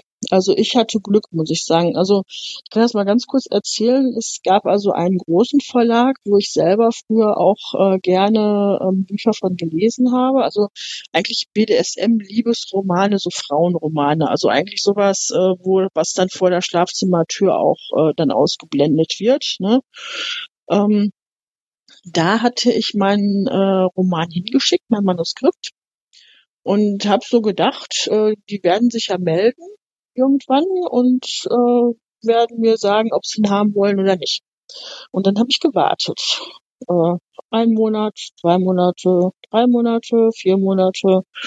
Und ähm, dann habe ich irgendwann mal eine andere Autorin angeschrieben, die schon mehr Bücher rausgebracht hatte und habe die gefragt, sag mal, äh, wie ist denn das? Wie lange wartet man denn, äh, bis so ein Verlag sich mal meldet? Und die sagte dann, äh, ja, also wenn, wenn die das Manuskript nicht ab angefordert haben, dann kann das schon mal so sechs Monate dauern. Dann habe ich sechs Monate gewartet und es kam nichts. Also ich habe bis heute keine Antwort von denen gekriegt. Ist jetzt vier Jahre her, fünf. ähm, und dann war ich erstmal ziemlich frustriert, weil ich hätte mir zumindest ein Nein-Danke gewünscht. Also sie hätten es ja jetzt nicht mit äh, Jubelschreien nehmen müssen, aber eine Reaktion wäre schon schön gewesen.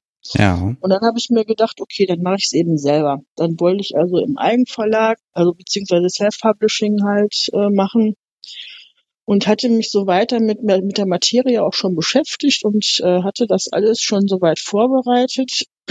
Und jetzt bin ich halt äh, teilweise auch ein bisschen unsicher. Ähm, und dann habe ich so kurz bevor ich es wirklich hochgeladen habe bei Amazon, habe ich gedacht, ja, und wenn jetzt äh, das doch nicht gut ist, äh, was machst du dann? Dann hauen die Leute dir dieses Buch um die Ohren. Dann habe ich mich doch irgendwie nicht getraut und dann habe ich äh, nach kleineren Verlagen gesucht im Internet und habe dann auch einen gefunden, der mir halt so von von der Webseite, von dem, was ich da so gelesen habe, äh, sympathisch war. Und dann habe ich gedacht, okay, ich versuche das einfach mal. Und da habe ich dann nach zwei Wochen eine Antwort gekriegt. Also ich hatte ein Kapitel hingeschickt. Und zwar dasselbe Kapitel, was ich auch vor sechs Monaten an den großen äh, Verlag geschickt hatte. Und äh, nach zwei Wochen kam die Antwort, äh, wir hätten gerne das ganze Manuskript. Und noch zwei Wochen später kam dann die Antwort, jo, wir nehmen das. Ah, das also, war super. Ja, beim zweiten Mal. Also es gibt wirklich Leute, äh, die suchen lange. Ähm, das war einfach Glück. Ich habe einfach äh, zufälligerweise den richtigen Verlag gefunden, äh, mit dem ich auch heute noch super zusammenarbeite. Das ist ein richtig schönes, vertrauensvolles Arbeiten. Okay, ja. damit haben wir die Frage von Silvi, die brauche ich jetzt nicht mehr vorlesen, obwohl sie eine geschrieben hat, äh, die haben wir aber damit quasi schon beantwortet. Die habe ich erst später gesehen.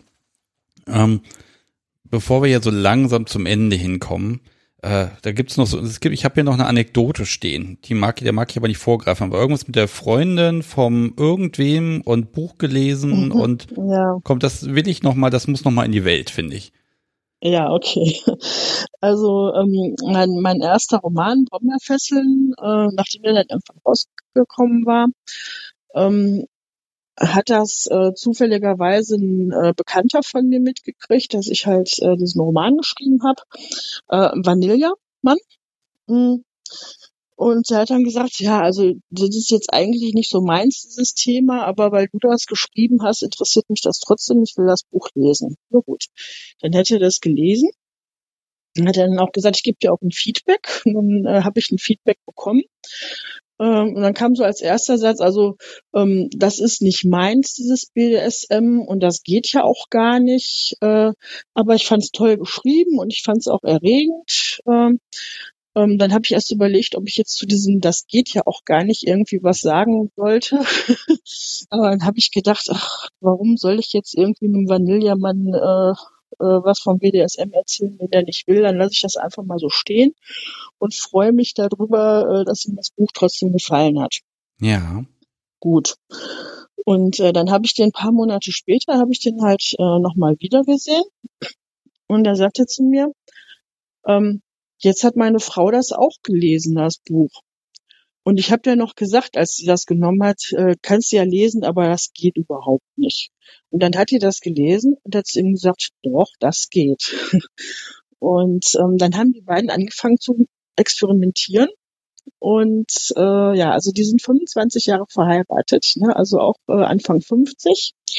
Und hat sich bei mir bedankt äh, dafür, äh, dass äh, dieses Buch neuen Schwung in sein Schlafzimmer gebracht hat. Äh, mhm. Und das fand ich so toll. Das war so ein, so ein schönes Kompliment. Also da kann ich mich heute noch dran hochziehen. Das finde ich, äh, da freue ich mich total drüber, über so ein Feedback.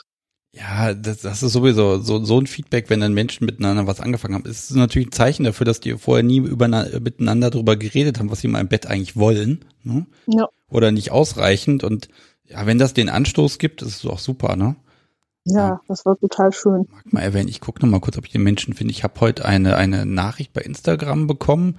Da hat mir auch jemand geschrieben, ähm, ich sag jetzt keinen Namen, aber äh, ja, gestern hat sie das erste Mal äh, eine Session gehabt und ist total glücklich und happy und ja, im Prinzip äh, hat da der Podcast eben auch so ein bisschen den Anstoß gegeben in die Richtung.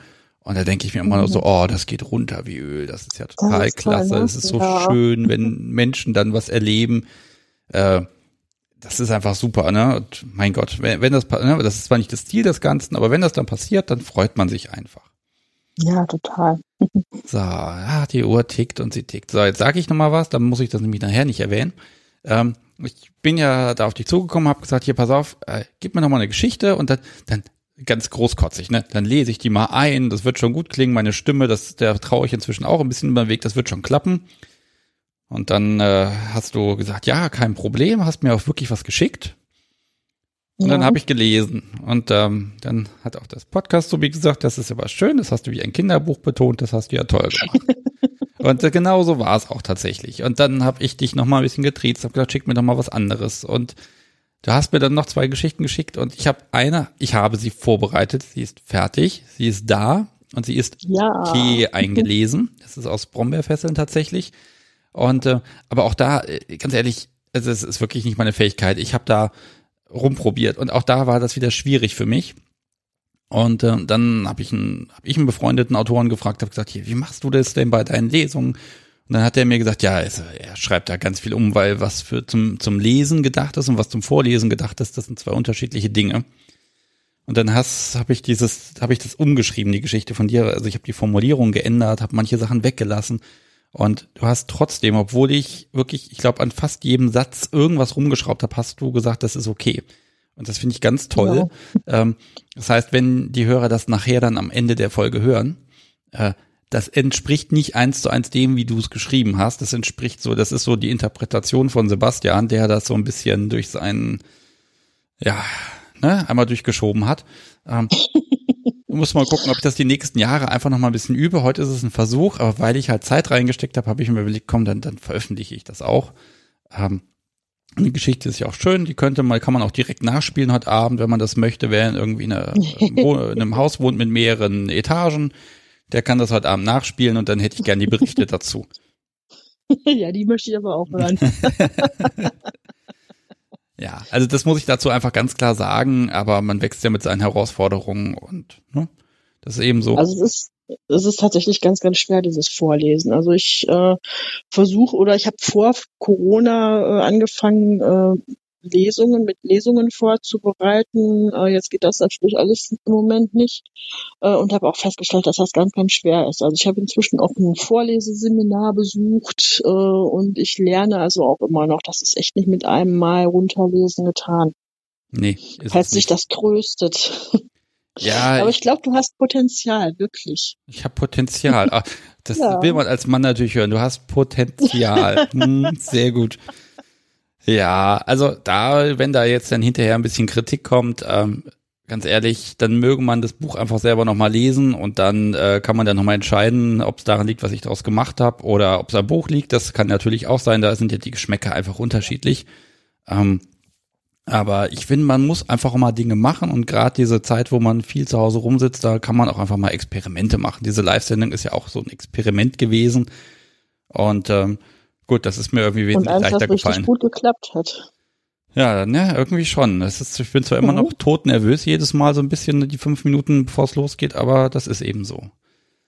Ja, liebe Tanja. Ich war auch tot nervös. Ja. Dann, wenn du ja. nichts mehr hast, was wir jetzt hier unbedingt noch unterbringen wollen und müssen, dann würde ich dich tatsächlich schon verabschieden. Okay, ja, nee, ich habe jetzt nicht mehr. Gut, das, das ist doch gut. Du kriegst nachher ja noch mal die zehn Minuten und dann gucken wir mal, was kommt und ich schicke dir eh noch mal die Datei, mit der kannst du wirklich machen, was du willst. Und äh, ja, das mache ich. Auch. Mal gucken, wann, wann die, die mich wieder einholt. Fall auf meine Webseite. Oh, war ja. ja, ach, das wird schon gehen. Ich habe ja sogar einen Soundeffekt drin in der Mitte. Uh. Ja. Ob der jetzt so gut war, das weiß ich noch nicht. Aber das ist halt Doch, das Spielkind in mir. Nein, der war gut. Okay. Ja, dann ja. Würde ich sagen, wir bleiben einfach eh in Kontakt und dann gucken wir mal und vielleicht begegnen wir uns ja auf irgendeiner Buchmesse mal. Die sollen ja auch mal wieder irgendwas stattfinden. Ja, sehr gerne. Und ja, dann wenn wieder eine kommt, genau. Und wenn du, wenn du das mit dem Leseseminar, wenn du das so richtig gut drauf hast, dann ersetzen wir den Teil von mir vielleicht einfach durch deinen und dann passt das. okay. Okay. Ja. Gut. Dann wünsche dir noch einen schönen Restabend. Ich werde jetzt hier einmal auflegen. Gleich spiele ich für dich Summer of 69. Und vorher gibt's noch zwei, drei Hinweise an die Hörer, damit wir hier noch so ein bisschen den Flow der Sendung auch noch hinkriegen. Alles klar. Ja, danke schön. Dann verabschiede ich mich. Ja, ja, sehr gerne. Mach's gut. Und äh, bin gleich wieder im Chat. Okay, ja, alles tschüss. klar. Tschüss. So, das war Tanja. Musik geht gleich los. Vorher erzähle ich aber nochmal ganz fix, wie das jetzt hier mit den Anrufern funktioniert. Ich habe es ja am Anfang nicht erwähnt. Also, wir haben hier die Möglichkeit, einen Call-In zu machen. Das heißt, Menschen können anrufen, sobald das nächste Lied halbwegs läuft. Dann kann man sogar mit mir sprechen, bevor das Ganze auf Sendung geht. Und ähm, die Nummer sage ich auch gleich ich habe hier ein bisschen Zubehör bekommen und wir werden das verlosen. Da haben wir uns überlegt, Mensch, was haben wir denn hier? Weil ich habe hier nicht einen Teil bekommen, sondern gleich drei. Ich werde jetzt auch mal ein Bild in den Chat da rein posten. Dann kann er mal gucken, um was es eigentlich geht. Ähm, das ist so ein Stück Seil mit Anleitung zum Fesseln übrigens. Also das perfekte Produkt für mich. Ähm, dann haben wir noch so ein schönes Nadelrad, so ein Wartenbergrad und Nippelsacker. Also so, so Schraubsauggeräte. Hm. Ich habe das auch alles ausgepackt und das Siegel gebrochen, aber ich verspreche, es wird unbenutzt sein. Und jeder Mensch, der jetzt hier anruft in den nächsten zweieinhalb, drei Wochen, der kommt bei mir in die Losbox und kann sich aber aussuchen, äh, was er gewinnen will. Also ich mache das dann so, jeder hat drei äh, Lose und kann dann sagen, okay, ich will äh, ist mir egal was, dann kommt in jeden dieser drei Töpfe, für jeden dieser drei Sachen kommt da einfach das Los rein. Oder er sagt, nein, ich will unbedingt das Seil haben, dann nehmen wir seine drei Zettel und schmeißen den da rein. Das klingt jetzt alles ein bisschen kompliziert, aber wir werden das alles regeln. Und dann gucke ich, dass ich das Zeug unter die Menschen bringe. Und ähm, das ist auch gar nicht billig, habe ich gesehen. Also da habe ich ja schon leicht schlechtes Gewissen. äh, aber es ist schönes Zeug. Und ähm, das äh, muss auf jeden Fall weg, denn wenn es hier viel zu lange ist äh, äh, rumliegt, dann werde ich es doch irgendwann benutzen. Also spätestens vier Wochen muss das hier wirklich verschickt sein und verschwunden sein. Äh, was da muss ich noch sagen? Rechtlich muss ich noch sagen, es gibt für jeden nur einen Gewinn. Also wenn man in allen drei Kisten drin ist und ich ziehe jemanden zweimal, der kann leider nur einmal gewinnen. So, wir wollen ja auch ein bisschen Gerechtigkeit haben. So, wie kommt man da ran? Man ruft hier an, man ist in der Sendung, erzählt ein bisschen was, plaudert ein bisschen mit mir und äh, so wie in den letzten Wochen eben auch. Ich sag mal die Nummer, das ist die 05101 911 8952 und ähm, ja, wer da äh, einfach jetzt anruft, der kommt bei mir hier in die Sendung. Wir unterhalten uns über was ihr wollt. Es spielt keine Rolle. Ich bin natürlich ein bisschen neugierig. Äh, Vielleicht kann ich mal ein Thema vorgeben. Was hat der Podcast bewirkt? Hast du jemanden kennengelernt oder äh, mit irgendwelchen Leuten interagiert, über welche Themen gesprochen, was Neues ausprobiert? Vielleicht, vielleicht ist das ja heute mal ein Thema. Probieren wir es mal aus. Und jetzt spiele ich erstmal Summer of 69 und dann gucken wir mal so in guten drei Minuten, ob ich hier jemand in der Leitung habe oder nicht.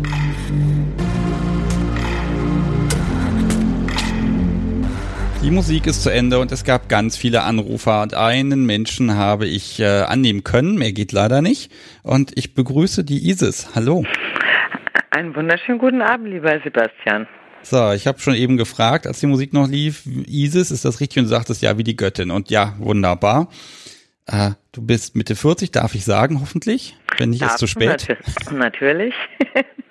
und ähm, ja, worüber sprechen wir? Ja, wir sprechen über mein, mein Leben, meine, meine Entwicklung in dem letzten halben, dreiviertel Jahr. Sehr, sehr spannend. Also ich war mein ganzes Leben irgendwie immer brave Hausfrau, Tochter, ähm, Abiturientin, halt so Klassikerin, hatte zwar immer wahnsinnig viel Spaß an Sex, aber ähm, war immer so ein No-Go zumindest denke ich mal in unserer Generation, war das doch immer noch so ein bisschen hinter vorgehaltener Hand und habe jetzt wirklich durch Zufall, durch einen Glücksgriff nach der Trennung von meinem Ehemann. Ich habe tatsächlich geheiratet äh, vor drei Jahren und wir haben uns letztes Jahr im August getrennt, mich komplett neu entdeckt.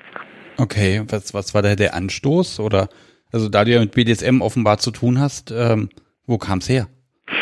Ähm, ich weiß, ich, ich, ich höre deinen Podcast schon von Anfang an mit. Ähm, wie alle sagen, ich hatte das schon immer in mir, ähm, hatte, habe das auch wirklich reflektiert, ähm, habe viele Erfahrungen in meiner Kindheit, äh, Jugend gehabt, die rückwirkend BDSM-lastig waren, habe das aber nie so für mich verstanden.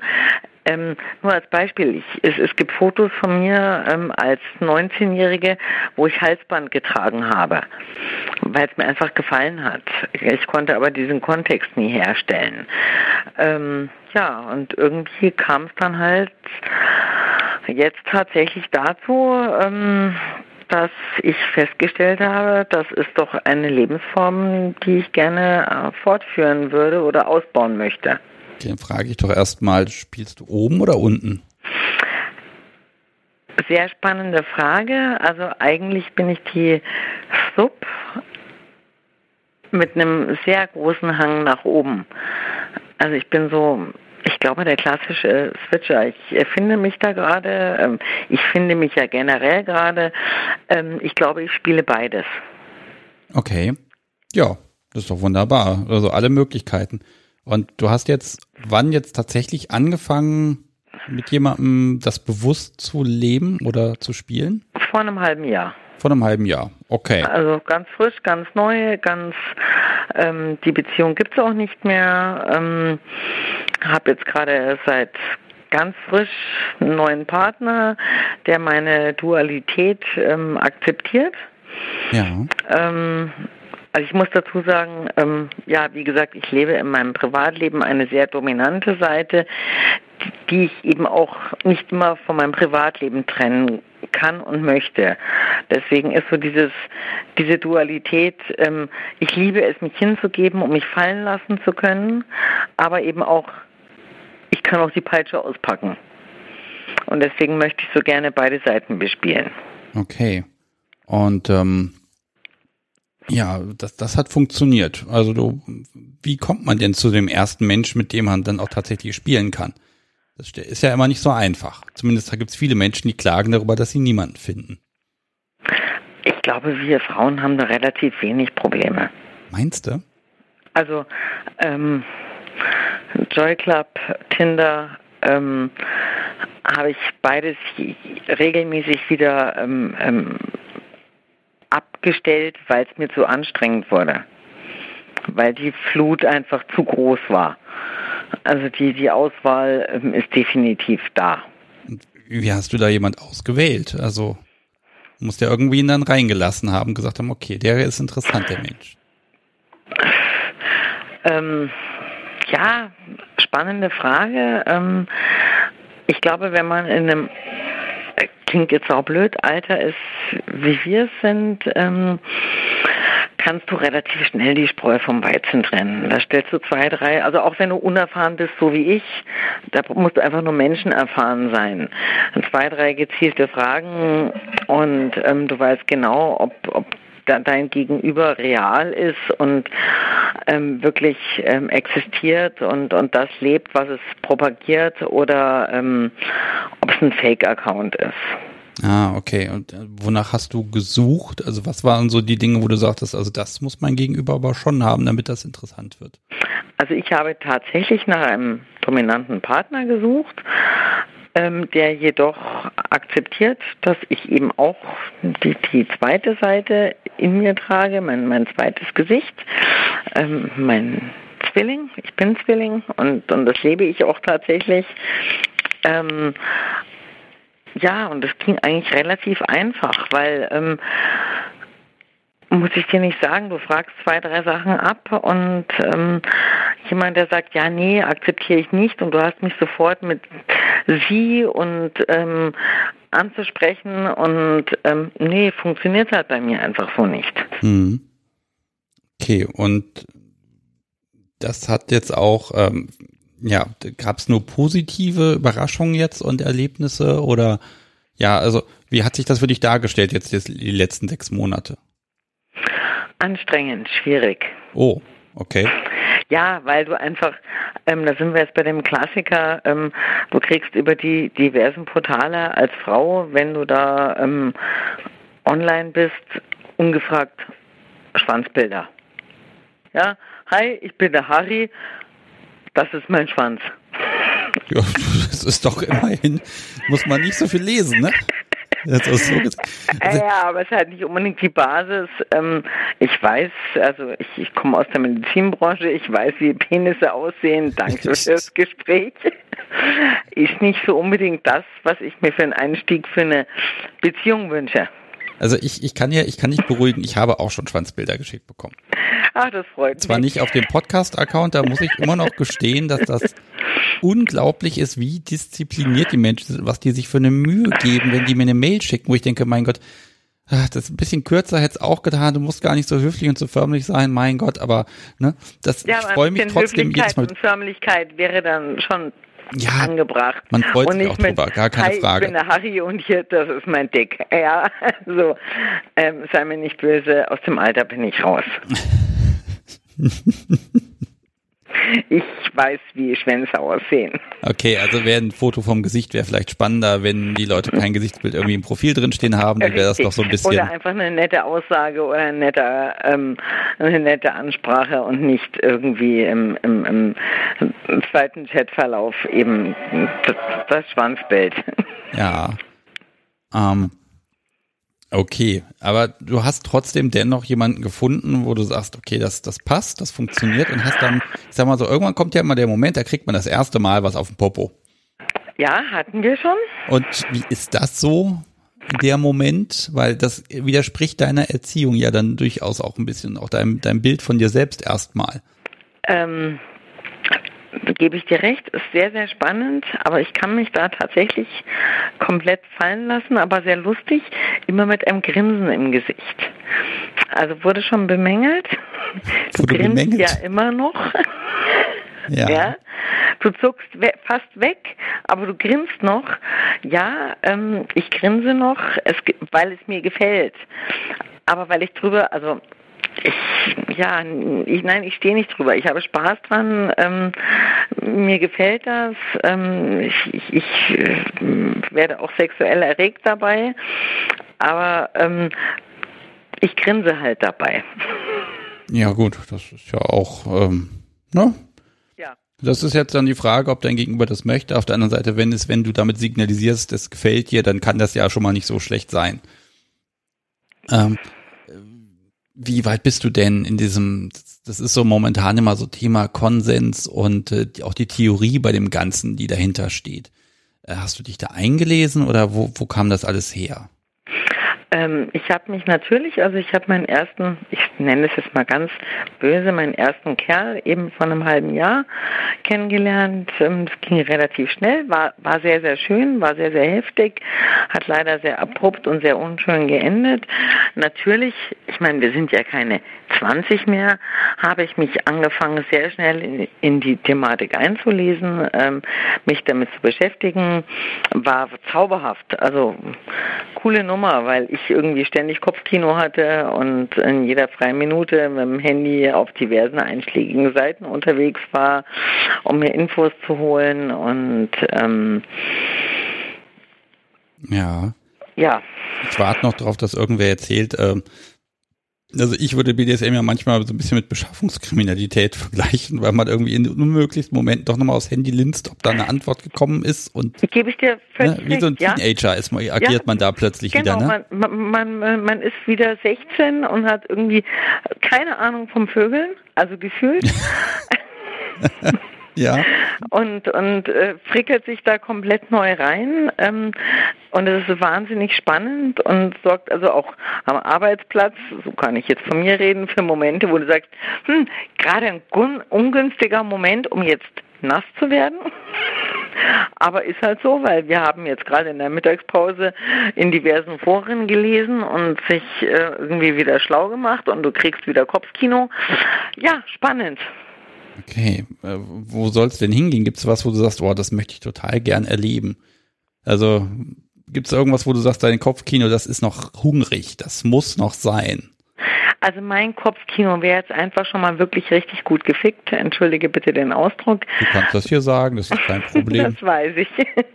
Und das ist zauberhaft, wenn das einfach mal mit dem richtigen Partner, ich sage jetzt bewusst Partner, nicht dumm klappen würde, weil ich ja, wie gesagt, wahnsinnig gerne beide Seiten bespielen möchte.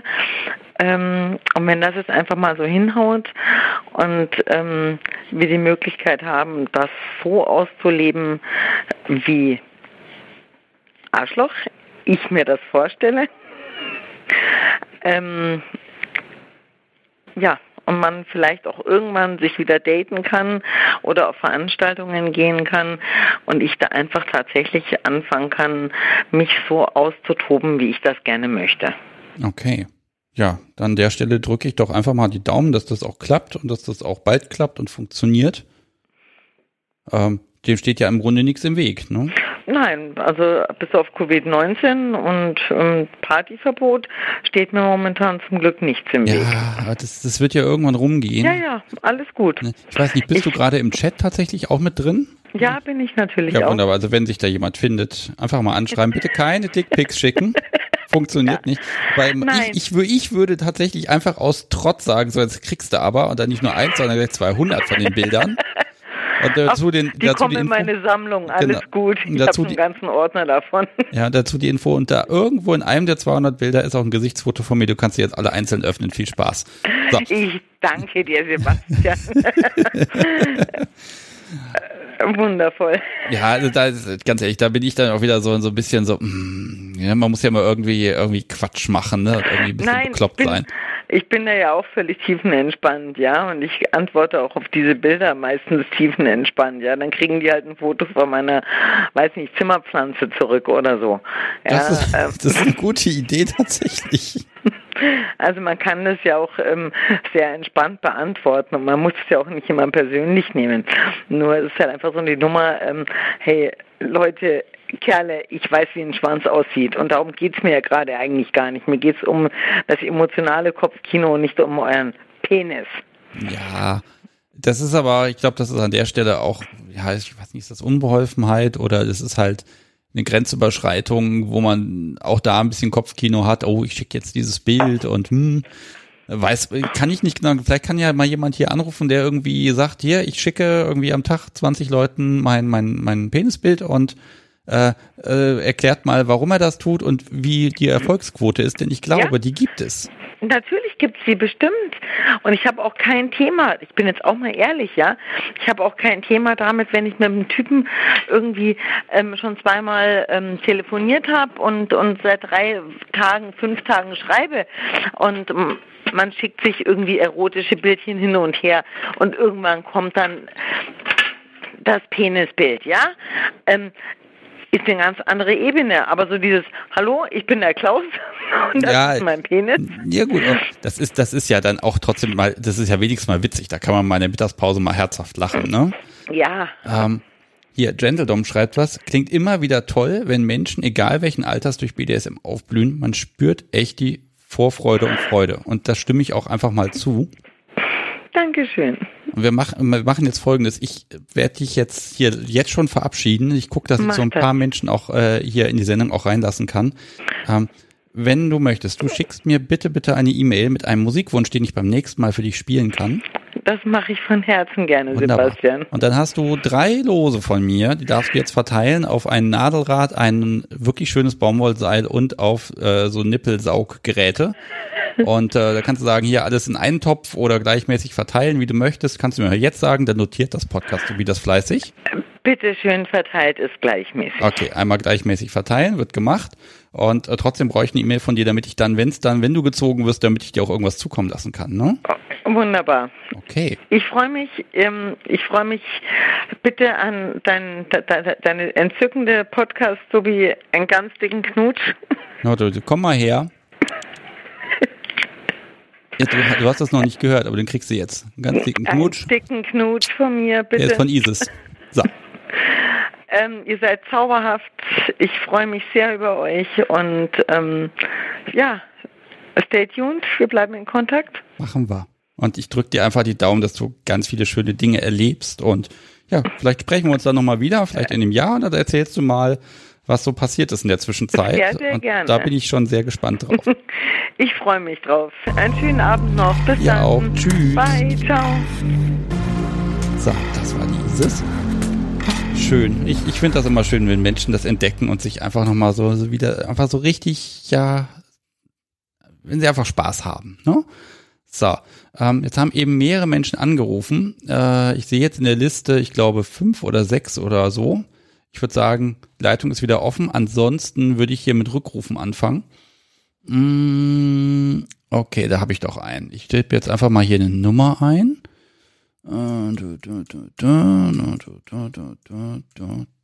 So. Gucken wir mal, ob der Mensch rangeht. Der kriegt, der kriegt wahrscheinlich erstmal einen riesen Schreck, wenn er plötzlich hier live auf Sendung ist. Wir gucken mal, es klingelt und tutet ganz fürchterlich laut. Hallo? Hallo, hier ist Sebastian und du bist live auf Sendung bei der Kunst der Unvernunft. Ach cool, hat geklappt. Hat geklappt, ja. Hi, mit wem spreche ich? Äh, ich bin Jess. Hallo. Also im Chat heiße ich Jess. Äh, ja, und ich bin eine der vielen Neulinge, die im Dunstkreis deines Podcasts so abhängen. Eine der vielen Neulinge. Okay, so, wo, ja. okay, wo kommen denn die ganzen Neulinge her? also ich habe immer das Gefühl, hm, soll ich überhaupt anrufen? Ich habe so viel gar nicht zu erzählen. Und dann rufen teilweise noch andere, die neu sind, an. Und dann denke ich mir, okay, eigentlich wurde schon alles gesagt, was ich sagen könnte. Und dann hattest du vorhin gefragt, äh, was eigentlich der Podcast selber für eine Bedeutung hat. Da dachte ich mir, ey, Dazu kann ich was sagen. Ach so, also dadurch, dass ich jetzt ein Thema in den Raum geworfen habe, dadurch fällt es leichter anzurufen. Ich dachte, das schränkt das immer nur ein. Interessant. Okay. Ja, auch. Einmal war das da auch, aber dann diesmal hat es geklappt. Okay. Ja, dann, äh, okay, dann frage ich doch einfach mal, welche Bedeutung hat es denn? Das, das war quasi für mich so die Brücke zu dem, ich interessiere mich dafür und ich traue mich mal in die Szene, weil es fällt mir teilweise online noch schwerer, Kontakte zu knüpfen als im Real Life. Ja. Aber auch im Real Life schwer. Dann habe ich, ähm, halt angefangen über, also mit einem sehr guten Freund, dass der in der Szene aktiv ist, äh, das ein bisschen auszuleben, aber habe mich nie getraut, da irgendwie was zu machen. Und äh, ja, dann wurde halt in deinem Podcast und auch bei äh, Coco und Marc so schön von den vielen Menschen erzählt und so viele Menschen haben so schöne Sachen erzählt und dachte ich, boah, da will ich Teil dieser Szene sein. Und habe dann die SMJG angeschrieben und dann kam Corona. Ja, und dann kam Corona. Äh, darf ich erst mal fragen, wie alt bist du eigentlich? Darf ich das fragen? Äh, ja, natürlich, ich bin 22. Das notiere ich mir hier natürlich. Okay, also du hast es also noch auf keinen Stammtisch geschafft, weil der Shutdown kam quasi genau zum falschen Zeitpunkt. Ganz genau, ja, leider. Okay, wie hast du das jetzt überbrückt? Naja, durch den Podcast und durch äh, Menschen, die den auch hören und eine gewisse Telegram-Gruppe gegründet haben. Ah, ja, die gewisse Gruppe. ja, ja. Alles gut. Ah, okay, also du bist also jetzt im Gespräch und kriegst am Tag auch etwa tausendmal auf deinem Handy irgendeine Nachricht, dass irgendwer was geschrieben hat. Juhu. Ja. Ähm, Kann ich gar nicht alles lesen. Ja, gut, dann ist das, man muss ja auch nicht alles lesen, aber ähm, inwieweit, ähm, also ist ein Stammtischersatz, ja, kannst du ja nicht sagen, hast ja noch keinen besucht, ne? Ja, also es werden ja so Zoom-Stammtische da immer mal wieder gemacht. Hm. Und ist halt auch schön, weil man dann mit Leuten reden kann und die Leute direkt fragen kann, aber es ist halt irgendwie was anderes, so mal so Einzelgespräche zu führen, sich so zu verquatschen, weil teilweise sind da über, über 20 sind es auf jeden Fall meistens und dann, ja, ist halt ein Thema. Mhm. Ja.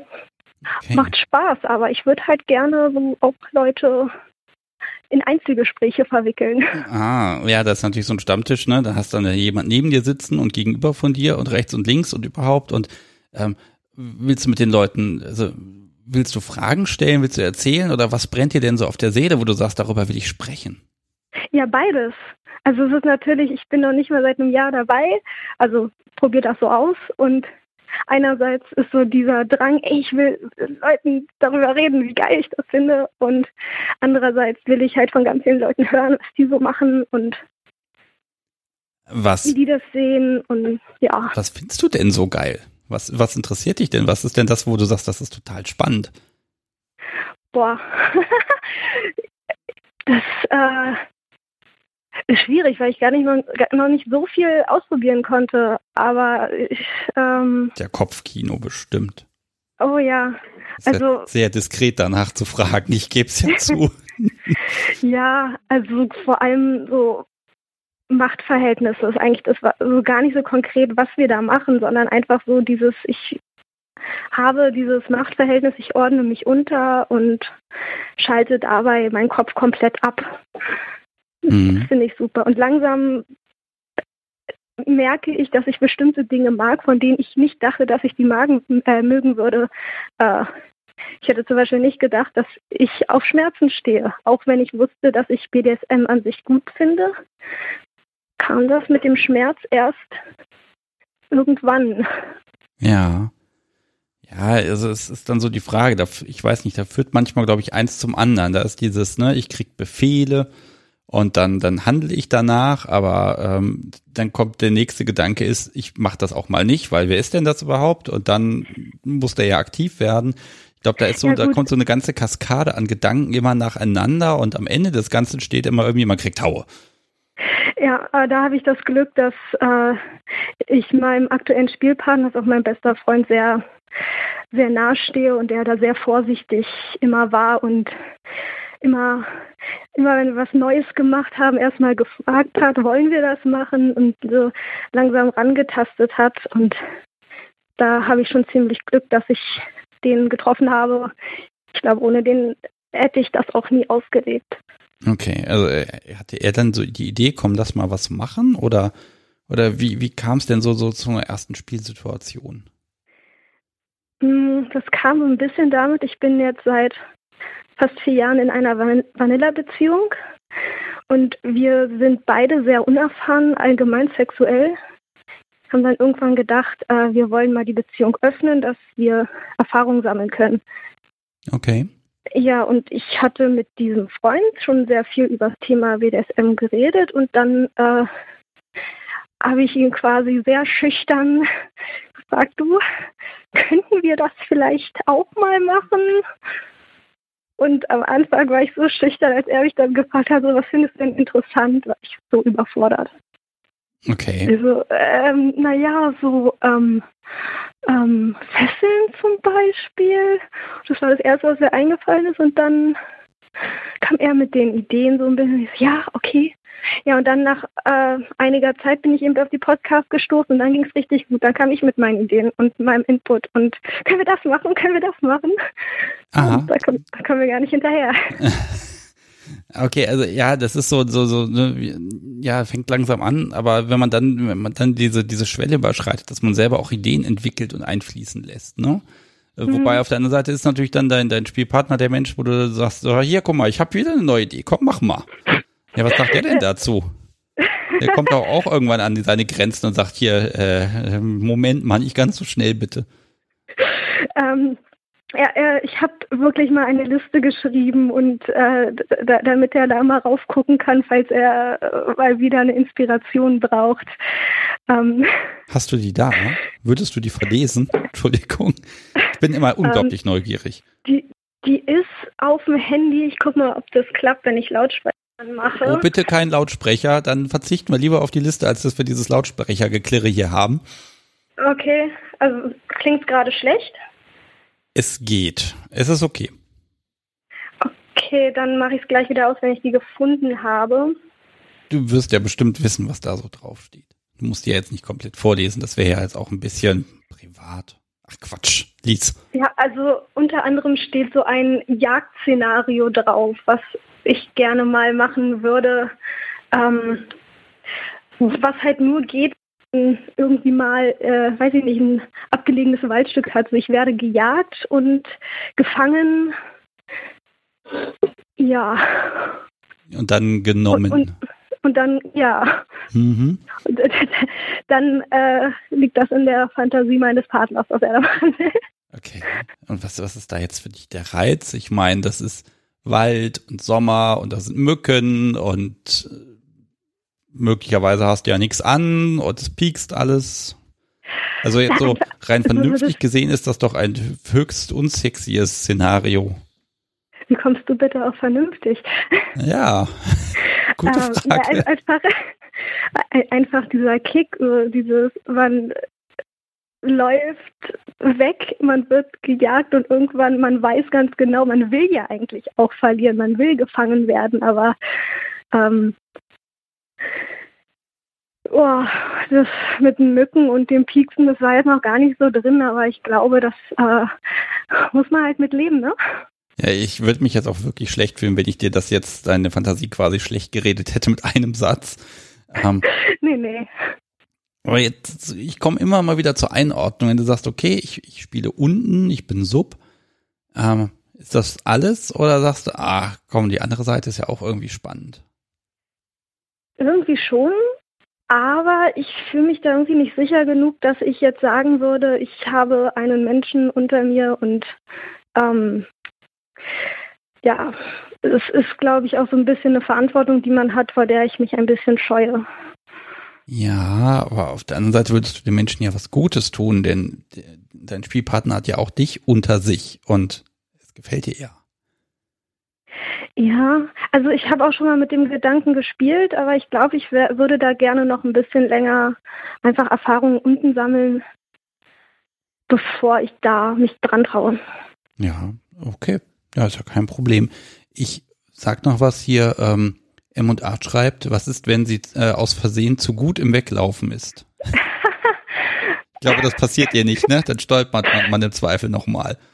Ja, genau dann bin ich vielleicht mal umgeknickt und äh, kann nicht mehr so schnell äh, laufen oder sowas. Oh, da musst du aufpassen, wenn dein Gegenüber dann besonders fürsorglich sagt, er, ja, oh Gott, jetzt kümmern wir uns erstmal um deinen verstauchten Knöchel und da ist alles ganz oh, ja, liebevoll. Stimmt. Und alle Vorbereitungen sind für die Katz. Es oh, gibt ja, so viele Möglichkeiten, wie sowas in die Richtung gehen kann, die irgendwie nicht so geplant ist. Ist auch die Frage, ne? Wenn man so ein Drehbuch hat, ist ja auch wieder blöd. Also Du hast schon ganz richtig gesagt, äh, das obliegt dann dein Gegenüber, was dann passiert. Ich glaube, das ist auch die einzige Möglichkeit, wie sowas auch tatsächlich Spaß machen kann. Ja, das ist auch eine der ersten Erfahrungen, die ich dann gemacht habe. Wenn man zu viel Drehbuch im Kopf hat, dann klappt gar nichts. Oh, das mag ich jetzt noch wissen, bevor ich mich hier von dir verabschieden muss. Was, was für ein Drehbuch hast du denn da im Kopf gehabt? Oh, wir wollten einfach so ein, so ein Rollenspiel ausprobieren, so, so dieses klischeehafte Schulmädchen-Rollenspiel, aber ich wollte meinen Partner in einer bestimmten Art spielen sehen er hat sich irgendwie was anderes vorgestellt, wie er spielt. Ich wollte ihn halt als sehr, ähm, ja, so überdominant, ich weiß nicht, ob das das richtige Wort, aber sehr, ähm, weil einfach ein größeres Machtgefälle vom Anfang an haben als er. Wollte mehr so dieses, man verführt das Mädchen mit Schmeicheleien oder so und danach kommt erst die Erniedrigung und ich wollte von Anfang an, dass äh, ja, das klar ist, äh, wie wir zueinander stehen und das ähm, ja. ja. hat mich irgendwie ein bisschen rausgeworfen und als ich raus war, war er raus und ja gut, aber so eine Erfahrung muss man, glaube ich, machen, damit man ja dann eben auch gucken kann, wie kann ich das vermeiden. Ne? Hm. Ne? Aber ist natürlich dann auch blöd, ne, wenn dann die Fantasien dann so ein bisschen aneinander vorbeigehen, das gebe ich auch ehrlich zu. Ja, also was ich auch jetzt in der Zeit gelernt habe, ähm, zu kommunizieren, also noch mehr zu kommunizieren.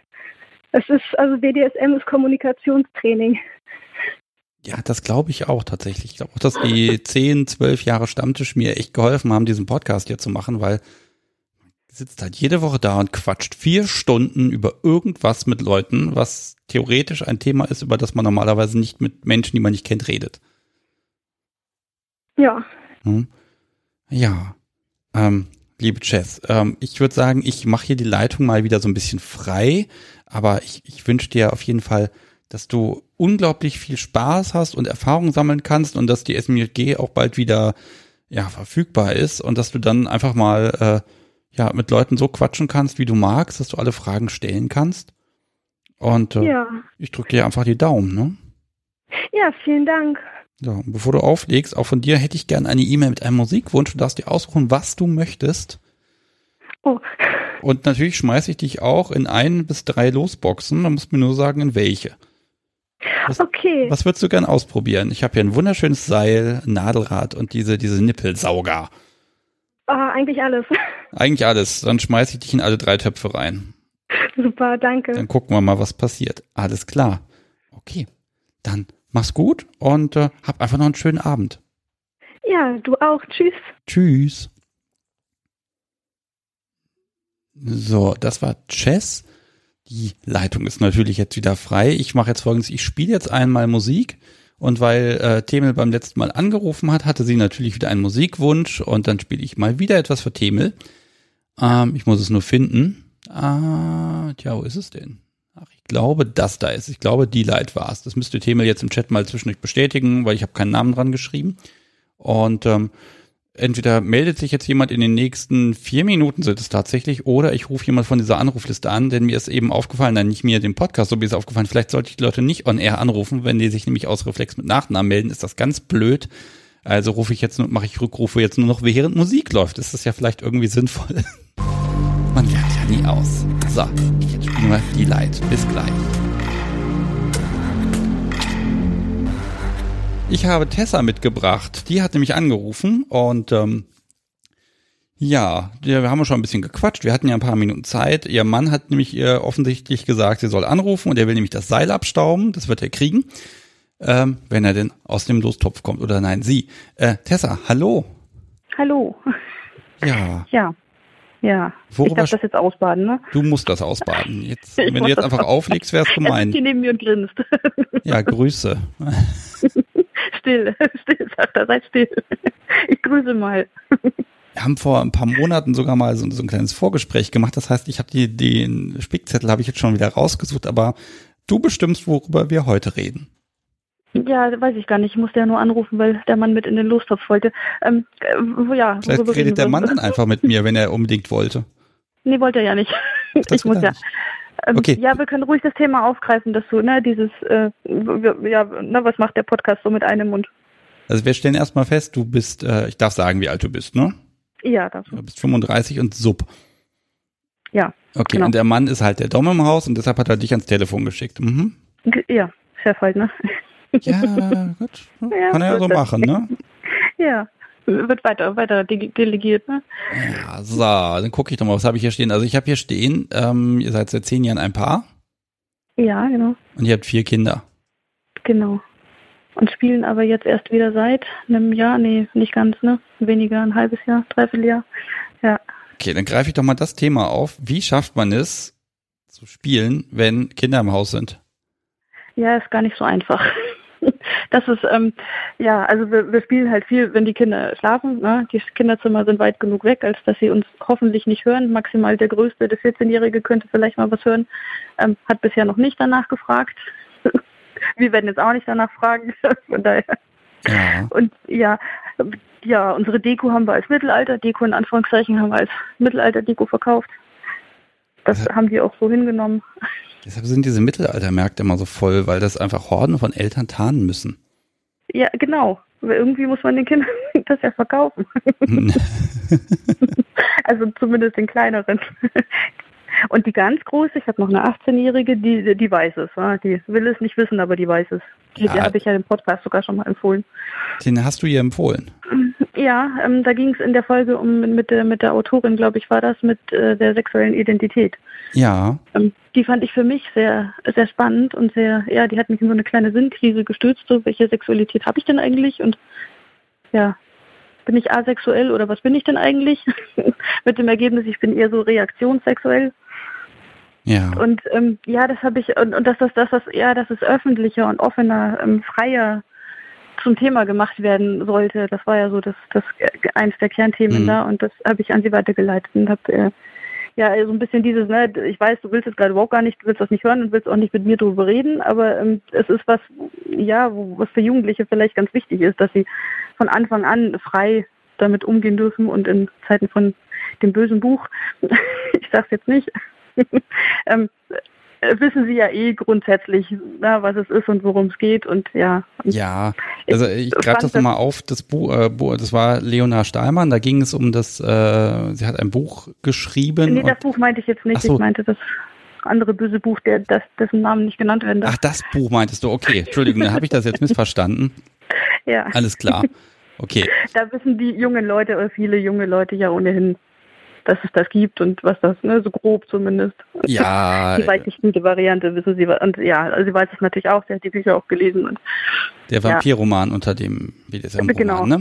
Ja, ja, Twilight, genau. okay, aber bleiben wir mal, äh, bleiben wir mal bei dir und bei euch. Ähm, äh, das heißt, ihr habt jetzt, ihr habt eine Pause gemacht, aber ihr seid irgendwie wieder eingestiegen oder wie kann ich das jetzt verstehen? Also, naja, eigentlich habe ich selbst mit oh, 23, 24 BDSM kennengelernt, eher aus Versehen, total Natürlich. zufällig. Ja, tatsächlich aus Versehen. Ich habe ähm, mich da eigentlich mich mit so Frauen unterhalten, ähm, weil ich nicht verstehen konnte, wie, warum die das machen. Also es wollte überhaupt nicht in meinen emanzipierten Kopf, wieso, wieso Frau das macht. ja, habe angefangen, mich mit diesem, mit dieser Welt auseinanderzusetzen. Und je mehr ich mich damit auseinandergesetzt habe, umso mehr Gefallen habe ich dran gefunden und verstanden, warum. und bin hängen geblieben. Und ja, so bin ich da reingeraten. Also gar nicht unbedingt aus einer eigenen, wo ich sage, ich hatte schon immer Fantasien als Kind oder so. Das kann ich jetzt so nicht sagen. Ähm, sondern tatsächlich eher aus Versehen reingestolpert und da geblieben. Auch gut, ne? Ja, also das, das finde ich tatsächlich spannend, weil das haben mir, haben mir schon mehr Menschen erzählt, dass sie dann jemand, jemand anderes hat erzählt, was er da so macht und das war dann so spannend oder ist irgendwie im Kopf hängen geblieben, Ja, das dass man dann weiter danach gesucht hat, ne? Ja, also ich bin, ich, den Trollclub darf man ja glaube ich nennen, ne? Und wenn man da so unterwegs ist auf den Seiten, dann man landet automatisch immer irgendwann auch im BDSM-Bereich. Und ich habe halt versucht, also ich habe mich zu der Zeit ganz generell sehr viel mit mir und meiner Sexualität auseinandergesetzt und auch mit den ganzen Spielarten, die es so gibt, auch mit dem NS-Bereich und so. Ich wollte einfach verstehen, warum Menschen so ticken und warum die das machen und äh, ja. Und manches blieb hängen und manches nicht. Und ja, BDSM war eben ein sehr großes Thema dann irgendwann. Und, Okay. ja. Und warum machen Menschen das? Hast du eine Antwort auf diese Frage gefunden? Bei BDSM, warum sind Menschen pervers? Nein, das nicht. Aber im NS-Bereich zum Beispiel, ne, da gibt es ja natürlich ne, manche, warum sie das mögen. Klar gibt es da Antworten drauf. Okay, wa okay, warum mögen Menschen NS? Ähm, ja, weil es warm ist, weil es prickelt, weil es ähm, manche des Tabubruchs wegen, also es gibt verschiedene, genau wie im BDSM, verschiedene Beweggründe, aber das waren so die Antworten, die ich bekommen habe. Das warme, prickelnde Gefühl auf der Haut war eins davon. kann ich nicht nachvollziehen, das ist einfach nicht mein, meine Welt, aber ich kann nachvollziehen, dass andere das so sehen zum Beispiel. Ja, also, Gut, aber dass man diese Toleranz hat und sagt, okay, du hast deine Beweggründe, etwas gut zu finden, dann hab Spaß damit, das ist ja immer erstmal schön, ne? Ja. Und das war so, ja, ich habe, ne, und das habe ich mit ganz vielen ähm, sexuellen Bereichen gemacht zu der Zeit und habe eben ne, versucht, in den Gruppen aktiv zu sein und mich damit ja auseinanderzusetzen. Und äh, so bin ich im BDSM hängen geblieben. Okay, und jetzt aber jetzt könntest du nicht mehr ohne. Nee, jetzt nicht mehr. Also ich habe es dann eine Weile gemacht, weiß ich nicht, ein, zwei Jahre circa. Und dann ja, gab es eine böse Trennung. Und wie es halt manchmal so läuft im Leben, dann habe ich meinen jetzigen Mann kennengelernt. Da war das am Anfang ganz, ganz, ganz cooles Thema und dann irgendwie nicht mehr. Dann war es weg. Oh. Und dann kamen die Kinder und ja, dann kam ja auch meine Therapie. Also es gibt halt bei mir auch noch einen Hintergrund, einen Borderline-Hintergrund und so. Das, wir könnten eine ganze Sendung füllen, deswegen lassen wir es Das können wir machen, aber ich glaube, heute, heute, heute genau, bleiben wir so thematisch ein bisschen eng begrenzt. Ja, das, na, es gab halt so ein paar Gründe, warum wir nicht gespielt haben, aber es hat gefehlt immer. Also nie so richtig bewusst, aber es hat immer gefehlt. Es war ähnlich wie, wie, wie Tanja Rust das gerade gesagt hat. Man merkt einfach, na, es fehlt was. Ich habe auch immer mehr, mehr Dominanz eingefordert und ja, ich finde, da trifft das Vanilleeis wieder ganz gut. Das ist so, das ist okay, das kann man tun, das ist ganz lecker, aber halt nichts Besonderes. Und ja, das, mir hat immer so der Kick gefehlt. Ne? Ja. das ist ja auch diese Einordnung, dass man sagt, das ist eine sexuelle Identität, denn wenn ich es weglasse, geht es mir schlecht. Und zwar auch körperlich und seelisch schlecht, ne? Ah, das würde ich jetzt so nicht, ähm, so krass würde ich jetzt nicht sagen bei mir, aber es, man, es fehlte immer irgendwas. Es war halt alles, ne, es ist, in dieser ganzen Beziehung fehlte irgendwie was. Oder, ja. Ja. Ähm, ja, heute wissen wir was. also auf der, also jetzt haben wir einen Vor- und einen Nachteil. Also wir haben ein Vorgespräch geführt. Wir hatten wir sogar einen Aufnahmetermin schon geplant. Ich glaube, so weit waren wir noch nicht gekommen, ne? Nee, so weit waren wir nicht gekommen, okay. genau, das, weil das so ein bisschen schwierig war, ja. Genau, da, da steht auch was drauf, dass, äh, ich sag mal nur, ähm, der Hobbytischler der Hobbytischler, ja. ja. Das, äh, ich ne, wusste äh, nicht, ob wir Werbung machen dürfen. Nein, äh, also sagen wir mal so, da ist jemand im Haus, der baut Dinge für böse Menschen. Oh, ja, genau, der mich. baut Möbel. Und da, ja. wir werden, wenn wir diese Sendung endlich aufnehmen, und das wird uns ja wohl irgendwann gelingen, wenn wir, es, es lockert sich ja gerade alles wieder, das Dumme ist nur irgendwie meine, die möglichen Sendungstermine. Ich glaube, ich müsste mal drei Monate Urlaub nehmen und jeden Tag rumfahren. ähm, das, das, wird, sobald das wieder alles offen ist, werde ich anfangen und dann geht das Plan los. Und dann muss ich einfach mal gucken, nach welchem Modus ich das mache. Und ich habe das Gefühl, das wird eine fürchterliche Ungerechtigkeit für die zwei Drittel der Menschen, die ich nicht als erstes anrufe. Aber ich glaube, ich telefoniere die Menschen dann einfach ab und gucke einfach mal, wer sagt, jo, passt, hab Zeit. Ähm, ja, und dann gucken wir, was da rumkommt. Also das, das, da graust es mir ehrlich gesagt noch vor. Und dann kann ich ja verstehen, wenn jemand sagt, nee, dann habe ich keine Lust mehr. Ähm, aber so die, das ist äh, theoretisch. Ah ja, man weiß aber ja auch, dass das viele sind und dass du die Termine auch irgendwie koordinieren musst. Ja, aber es, es tut mir so ein bisschen leid, weil ich habe das eigentlich immer so, ich habe das so schön gemacht, dass ich nur maximal so viel Vorgespräche gemacht habe, so etwa ein Viertel mehr, als ich tatsächlich dann auch an Folgen aufnehmen kann, dass das so ein bisschen dann auch funktioniert. Und das ist halt in den letzten Wochen wirklich aus dem Ruder gelaufen, ne? muss ich ehrlich sagen. Ja, und dann kam Corona. Ja, danke. Ja, ganz. Das, ja, ja, nix, naja. nix, nix, Aber so, so ist ja, das eben. Ja. Wir machen das so. Wir unterhalten uns dann nochmal sehr, sehr lang und sehr ausführlich mit euch beiden, nämlich unterhalte ich mich. Ja. Und dann gehen wir auf alle Themen nochmal ganz kurz ein, weil ich habe so, ich gucke so ein bisschen auf die Uhr und die sagt mir, ich will ja hier noch von der Tanja äh, auch nochmal zehn Minuten was einspielen. Ja, du willst ja noch was vorlesen. Ich, ja, das ist wenn ich das jetzt live machen würde, ganz ehrlich, oh Gott, ja, ich. ich ah, das wäre aber auch mal was. Also die Hörer würden das auf jeden Fall begrüßen. Also da brauche ich noch irgendwelche. Recht kann sich ja mal dazu äußern, aber ich denke, die Hörer würden das auch live begrüßen. Bevor der Tag kommt, dass ich das mache, muss mein Hausarzt mir einen verdammt guten Cocktail mischen, dass mir alles gleichgültig ist in dem Bereich. ähm, das wäre dann der Auftrag an die Podcast-Subi. Ja, ja, genau. Die, die rührt mir dann was zusammen. Nein, ich genau, die mit tollen Getränken, aber ähm, Nein, also muss, ich muss ganz ehrlich gestehen, so, so vorlesen ist nie mein Ding gewesen, aber durch die Kinder hat man irgendwann angefangen, diese Kinderbücher vorzulesen. Denkt man, oh, jetzt kann ich es ja mit dem Lesen. Aber man lernt dann eben das auch, dass ist noch das was was anderes. anderes Ja, ist. das glaube ich auch. Ja.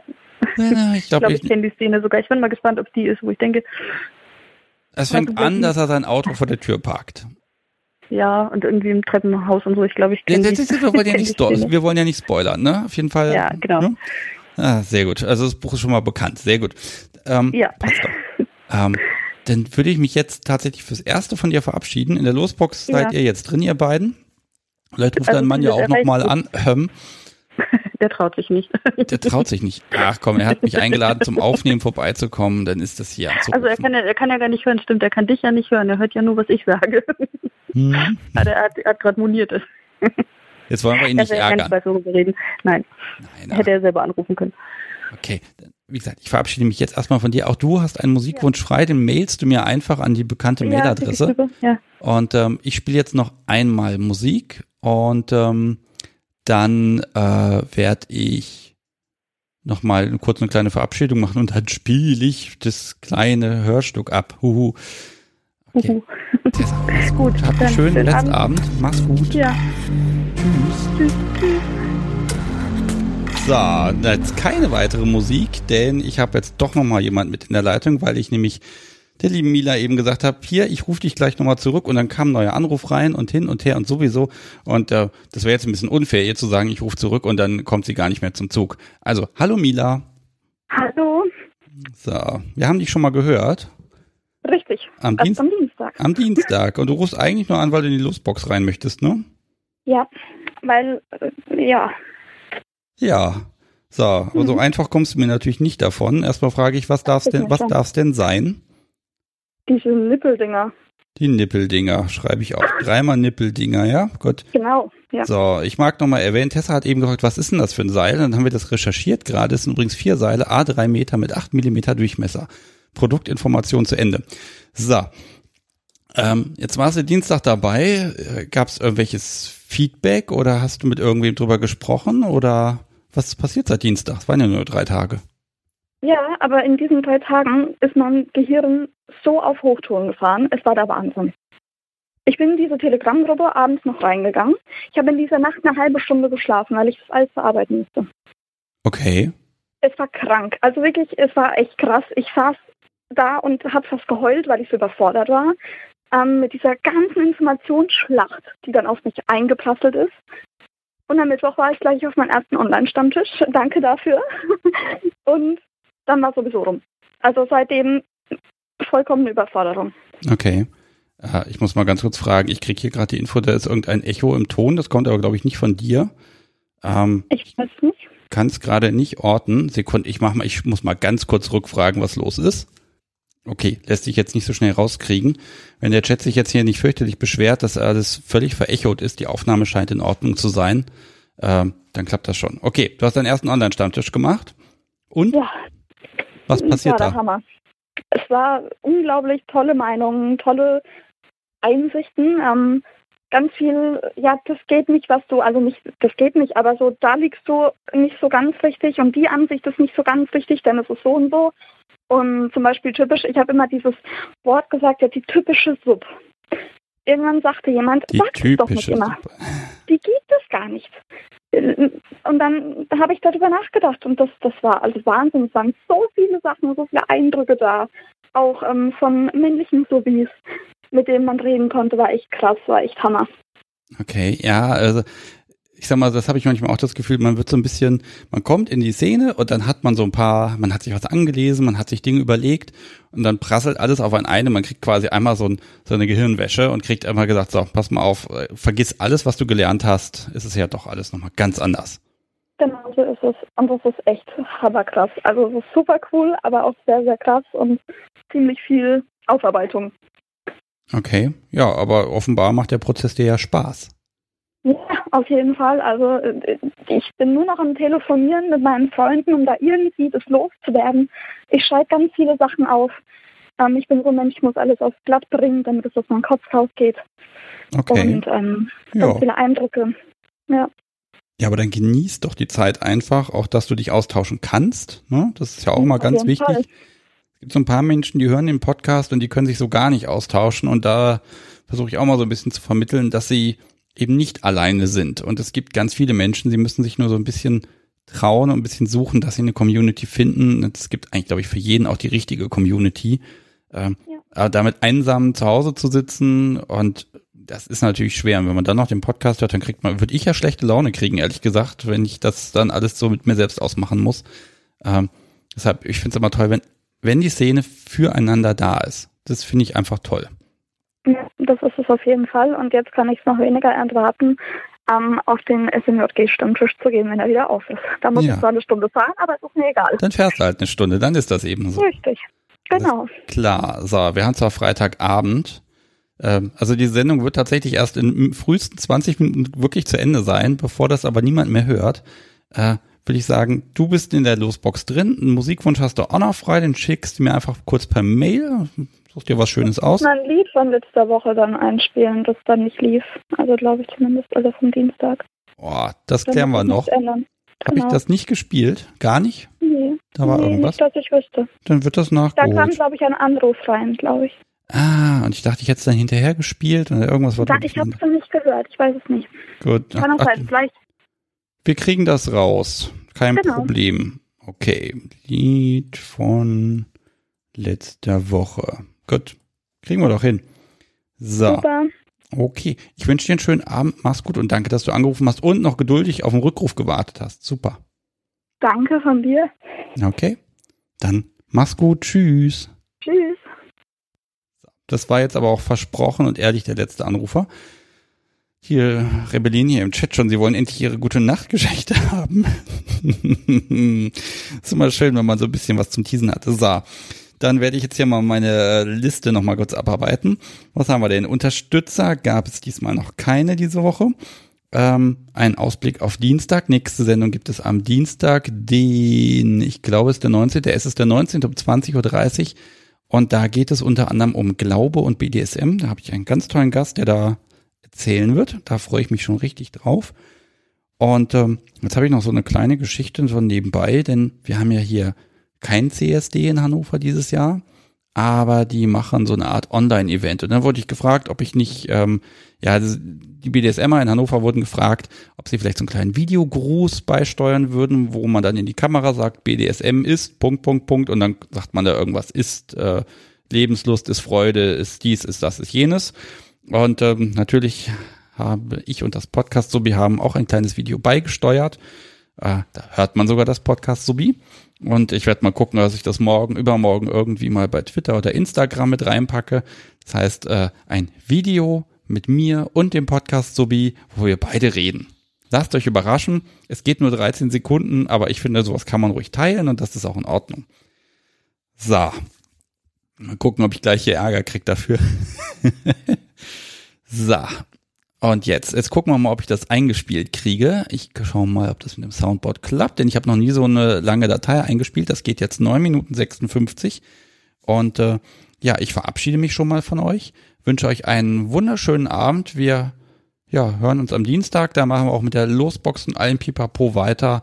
Und äh, ja, freue mich einfach, dass ihr alle den Podcast so treu hört, dass ihr das weiter sagt und dass ihr einfach dabei seid, dass der Chat mich so toll unterstützt und Ach, danke schön. Das macht immer noch und immer wieder richtig toll Spaß. Und dann mache ich sogar so einen Quatsch und sag hier, ich lese was ein und haus raus. Und ja, los geht's. Jetzt nicht wundern, dass die Stimme anders ist. Es kommt aus der Konserve. Schönen Abend euch. Tschüss.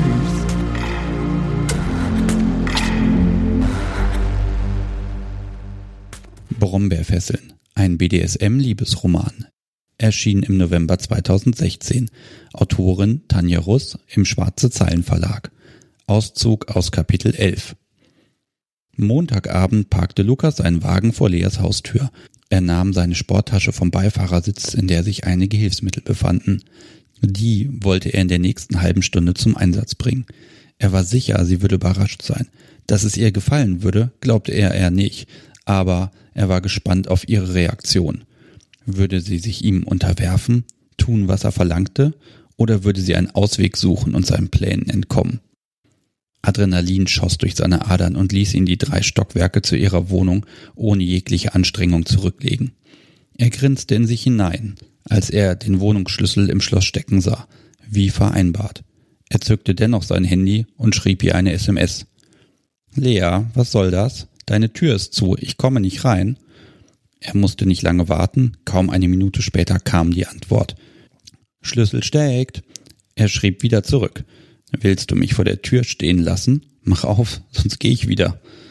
In Gedanken begann er zu zählen. Bei zehn öffnete sich die Tür einen Spalt weit. Eine fast nackte Frau, nichts weiter am Körper als Nylons, High Heels, Hand- und Fußmanschetten und sein Halsband. Da bist du ja endlich, Baby. Du siehst so heiß aus. Er wusste, dass seine Stimme ihr eine Gänsehaut in die Wirbelsäule jagen würde. Er zog sie fest in seine Arme, überfiel sie mit einem hungrigen Kuss. Er raubte ihr den Atem, bis sie nichts mehr um sich herum wahrnahm, außer ihn. Dann zog er sie ins Treppenhaus, schloss die Tür und nahm den Schlüssel an sich, drängte sie mit seinem Körper gegen die Wand. Erst als der raue Putz unangenehm an ihrer Haut kratzte, kam sie zur Besinnung. Lukas, was machst du da? fragte sie bang, als ihr klar wurde, wo sie sich jetzt befanden. Er genoss ihre Beklommenheit und lächelte sie unschuldig an. Nimm die Arme runter. Lukas, nein, meine Nachbarn, sie werden uns sehen. Ihre Stimme war aber noch ein panisches Zischen. Nicht, wenn du dich jetzt ruhig verhältst und keinen Mucks von dir gibst. Du musst lernen, dich unter Kontrolle zu halten. Arme eng an den Körper.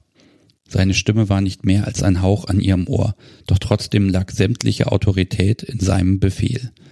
Ein zufriedenes Lächeln zupfte an seinen Mundwinkeln, als sie seiner Anordnung tatsächlich nachkam. Das Gefühl der Macht, das er über diese Frau besaß, pulsierte in ihm. Er fühlte sich wunderbar lebendig. Diese Mischung aus Panik und Ergebenheit in ihren Augen, das machte ihn geil. Das war der Kick, den er brauchte. Er öffnete seine Sporttasche und nahm ein Hanfseil heraus.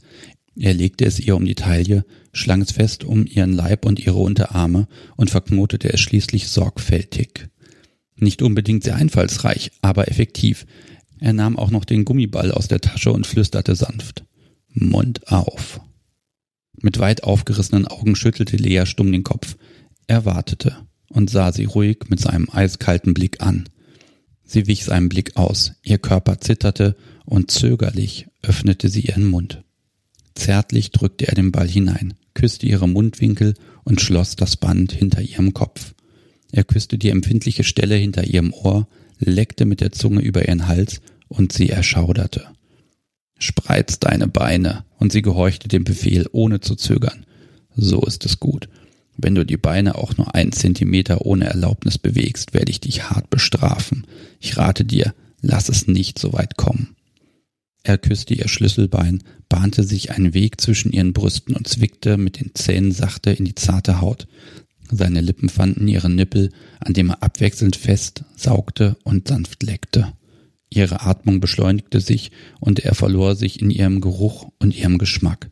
Doch ein Teil von ihm blieb wachsam. Er vergaß nicht, wo sie sich befanden, lauschte aufmerksam nach Geräuschen im Haus. Falls nötig würde er sie vor fremden Blicken schützen und sie in die Sicherheit ihrer Wohnung bringen. Ihr Körper, diese Wachsamkeit, alles vereinte sich für ihn zu einem Rausch. Er kontrollierte diese Frau und die Umgebung. Er war Herr der Lage. Im Treppenhaus war es so dunkel, dass er gerade noch die sanften Kurven und die schönen Gesichtszüge seiner Sklavin erkennen konnte. Sie hatte die Augen geschlossen, sich der Situation ergeben, und doch sagte ihm ihre Gänsehaut, Sie hatte nicht vergessen, wo sie jetzt war. In aller Ruhe leckte er über ihr Schlüsselbein, ihre Brust, biss einmal kurz, aber kräftig in ihre Knospe und genoss ihr heftiges Zucken. Er leckte weiter, über ihre Rippen hin zu ihrem flachen Bauch. Er ging in die Knie und nahm eine der geschwollenen Lippen sanft zwischen seine Zähne und ließ sie wieder los. Lea keuchte. Psst, Selbstkontrolle, sei leise. Seine Zunge drang in ihre nasse Spalte ein und sie zuckte heftig und machte einen kleinen Ausfallschritt, als er einige gezielte Schläge auf ihre Perle abfeuerte. Er griff so fest in die Innenseite ihres Oberschenkels, dass sie ein Wimmern nicht unterdrücken konnte, und sie wich noch einen Schritt zurück. Wieder kniff er zu, schaute sie von unten her streng an und hielt zwei Finger in die Luft. Sie erbebte. Er sah ihr an, wie viel Mühe es sie kostete, ruhig stehen zu bleiben. Dennoch, Sie riss sich zusammen und bewegte sich keinen Millimeter. Er küsste die Stelle an ihrem Schenkel, die er gerade noch so rüde behandelt hatte, und ließ seine Zunge wieder genüsslich in ihre Weiblichkeit eindringen. Er saugte, er leckte, er küsste, und ihre Beine zitterten. Er reizte sie immer weiter, stoppte jedoch, denn kommen sollte sie noch nicht. Da war ein Licht. Im Augenwinkel sah er es unter der Tür der Nachbarn scheinen. Das war eben noch nicht da. Auch Lea sah es, und ihr Körper wurde stocksteif. Sie hielt den Atem an. Lukas horchte auf die Geräusche aus der Nachbarwohnung und machte langsam weiter. Schritte waren zu hören. Kamen sie näher zur Wohnungstür. Lukas hielt jetzt auch inne und wartete. Die Schritte wurden leiser und das Licht erlosch. Lea löste sich aus ihrer Starre und holte Tiefluft. Ihr Zittern war sofort wieder da.